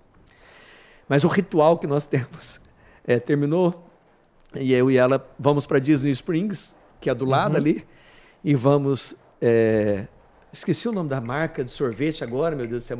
Haagen-Dazs. Hã? Não, ah, tem é, essa também, mas não é essa não. não, é a Haagen-Dazs. Jake Berries. É, Não, eu acho agora não é foi- Jake Barris, não. Mas enfim. Mas é, é- é super simples, mas eu e ela vamos lá para tomar o nosso sorvete, sabe? Aquele sorvete gostoso. Aham. Às vezes algum vai- alguém vai até mais junto, mas por quê? Porque aquela adrenalina baixa. Não, mesmo. é. Sim. Eu tava pensando em, falei, pô, E a gente, geralmente, a gente fica, às, às vezes, estando ali, né? Aproveitar, às vezes vai para Califórnia, às vezes vai para Nova York para terminar as férias. Então pode ficar tranquilo que a gente aproveita pra caramba. aproveita também. Sim. É. Porque tá ali, né? É, já tá ali, ué. tá Dois dias. Tre... Girardelli? No- Girardelli? Girardelli. É, exatamente. Girardelli. Girardelli. Papo bom, hein? Papo bom, né, velho? Bom, bom dos bons. Muito bom, cara. Bom Quanto tempo bons. foi, hein, gente? Cara, duas Não horas e. sei, cara. Sério? Nem sei, É. bicho. Eu nem fico ligado nesse. Deu Nem eu quanto? também não fiquei, não. Duas horas Uau. e dois, é. Pô, duas horas de conversa É. é, top, cara. É top, é- vai. é Conversa é conversa. É. Não é pauta, né? Não é Não, tirando, Ah, é. tirando 40 minutos de propaganda. Brincadeira, brincadeira. E não é pauta mesmo, porque eu falei, a gente não sabe de nenhuma pergunta e nem Não, precisa E saber. tanto que o Romão foi lá e me ligou preocupado, falou bem assim, cara, mas como que é pauta? Eu falei, Romão, lá é o bate-papo, velho. Vamos lá só conversar, trocar ideia.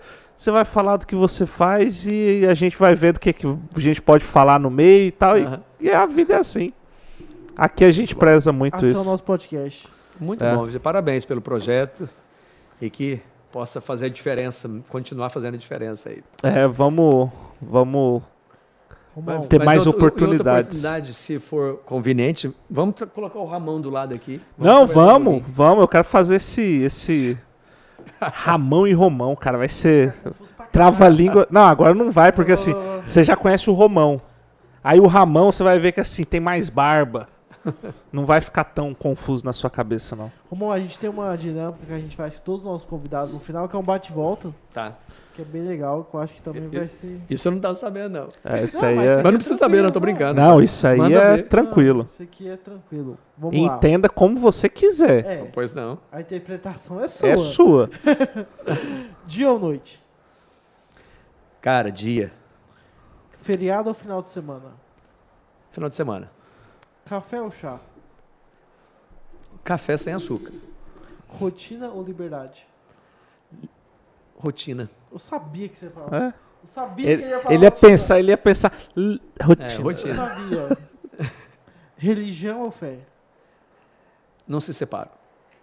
Boa. Boa, Ó, boa, boa. puta. Ó. Puta legais resposta. Aqui. Música ou poesia? Música. Direita ou esquerda? Direita. Foto ou vídeo? Cara. Demorei pra responder essa, né? Não, tranquilo. Foto. Cidade ou fazenda? Cidade com muita saudade da fazenda. Dinheiro ou sabedoria?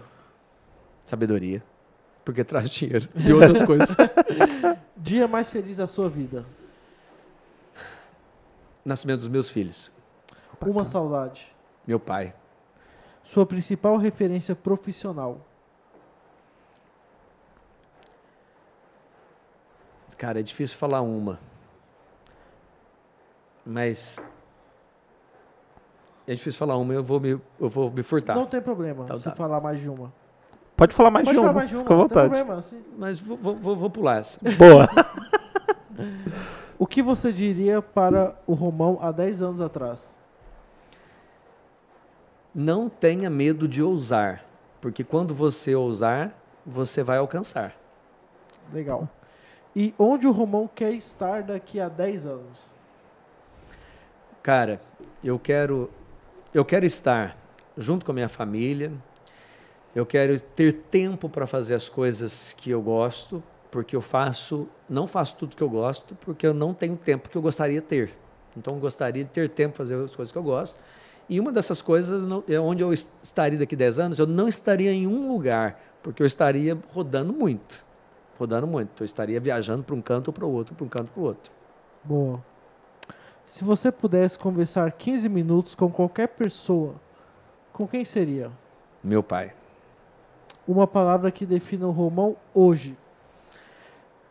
Comunicação. E finalizando, Essa é. sua experiência no Share Podcast foi? Cara, foi top. Foi top, muito top mesmo e com vontade de voltar. Que massa. E agora, como é de praxe pra finalizar o, o podcast, indique uma pessoa que você fala, cara, tem que estar sentado aí que você acha que vai agregar um. Ah. Um papo vai legal. trocar uma ideia massa assim com a gente. Tem Legal. coisa pra contar Opa, e opa. tal. E se fosse possível alguém que talvez você já, já possa fazer uma ponte. É. Que a gente realmente vai trazer. Entendi. Tem que ser de Rondonópolis? É mais fácil, né? É mais de fácil, né, preferência gente de conseguir Rondonópolis. trazer. É porque tem que ser presencial, né? É. É. Você já pensaram em fazer online? Então, a dinâmica não, A não dinâmica fica legal. Não flui tanto. Porque, mas eu vou deixar o nome de, de uma pessoa também fora. Porque Tá, quem sabe ela tá. em algum momento não seja possível. Depois posso deixar o nome também aqui. Ah, Tárcio Lopes é um cara fora da curva que participou do programa de excelência. Eu conheci no programa de excelência, não o conhecia até então, que é de Sinop, um cara muito bacana, bem diferenciado. de Rondonópolis, uma pessoa que eu sugeriria para estar aqui para sentar e conversar com vocês é tem dois nomes. Pode falar. Um deles é Herculano, acho que eu comentei aqui Sim. quando Sim. eu vim para cá para visitá-lo, um grande amigo, o Herculano. E outro uma pessoa bastante interessante para conversar assuntos diversos. Chama-se Eduardo Kawakami. Eduardo Kawakami. Não é um cara conhecido. O Eduardo é não, Eduardo Kawakami, mas é um cara muito é um, é um gerente de pesquisa que tem uma vivência de vida, de conhecimento amplo, bem interessante. Show Muito bola. interessante. Está anotado, Está anotado. nós entraremos em contato. Em breve. Possivelmente precisaremos de você, É. Então, né? Porque já são pessoas Sim. que a gente ainda não tem Contato. contato, mas você pode fazer uma pontezinha ali pra gente trazer aqui. uhum. com certeza. E aí, Dudu, mais um pra conta? Mais um pra conta, né? Hoje foi top. E episódio topzera. Topzera. Romão, deixa seu arroba, que a galera vai seguir lá uns 3, 4, 5 seguidores, vai- você vai ganhar lá, porque é a Legal, nossa legal. audiência.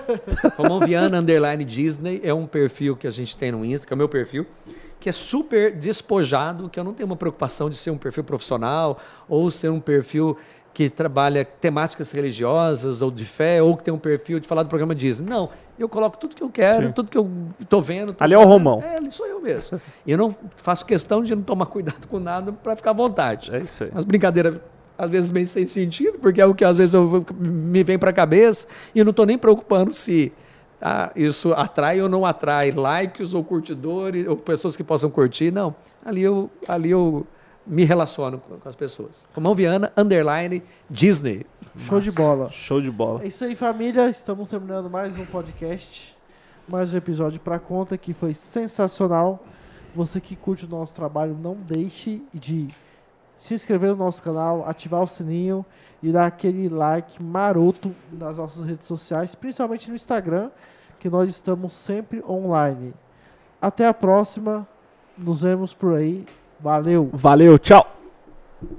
Ai, ai.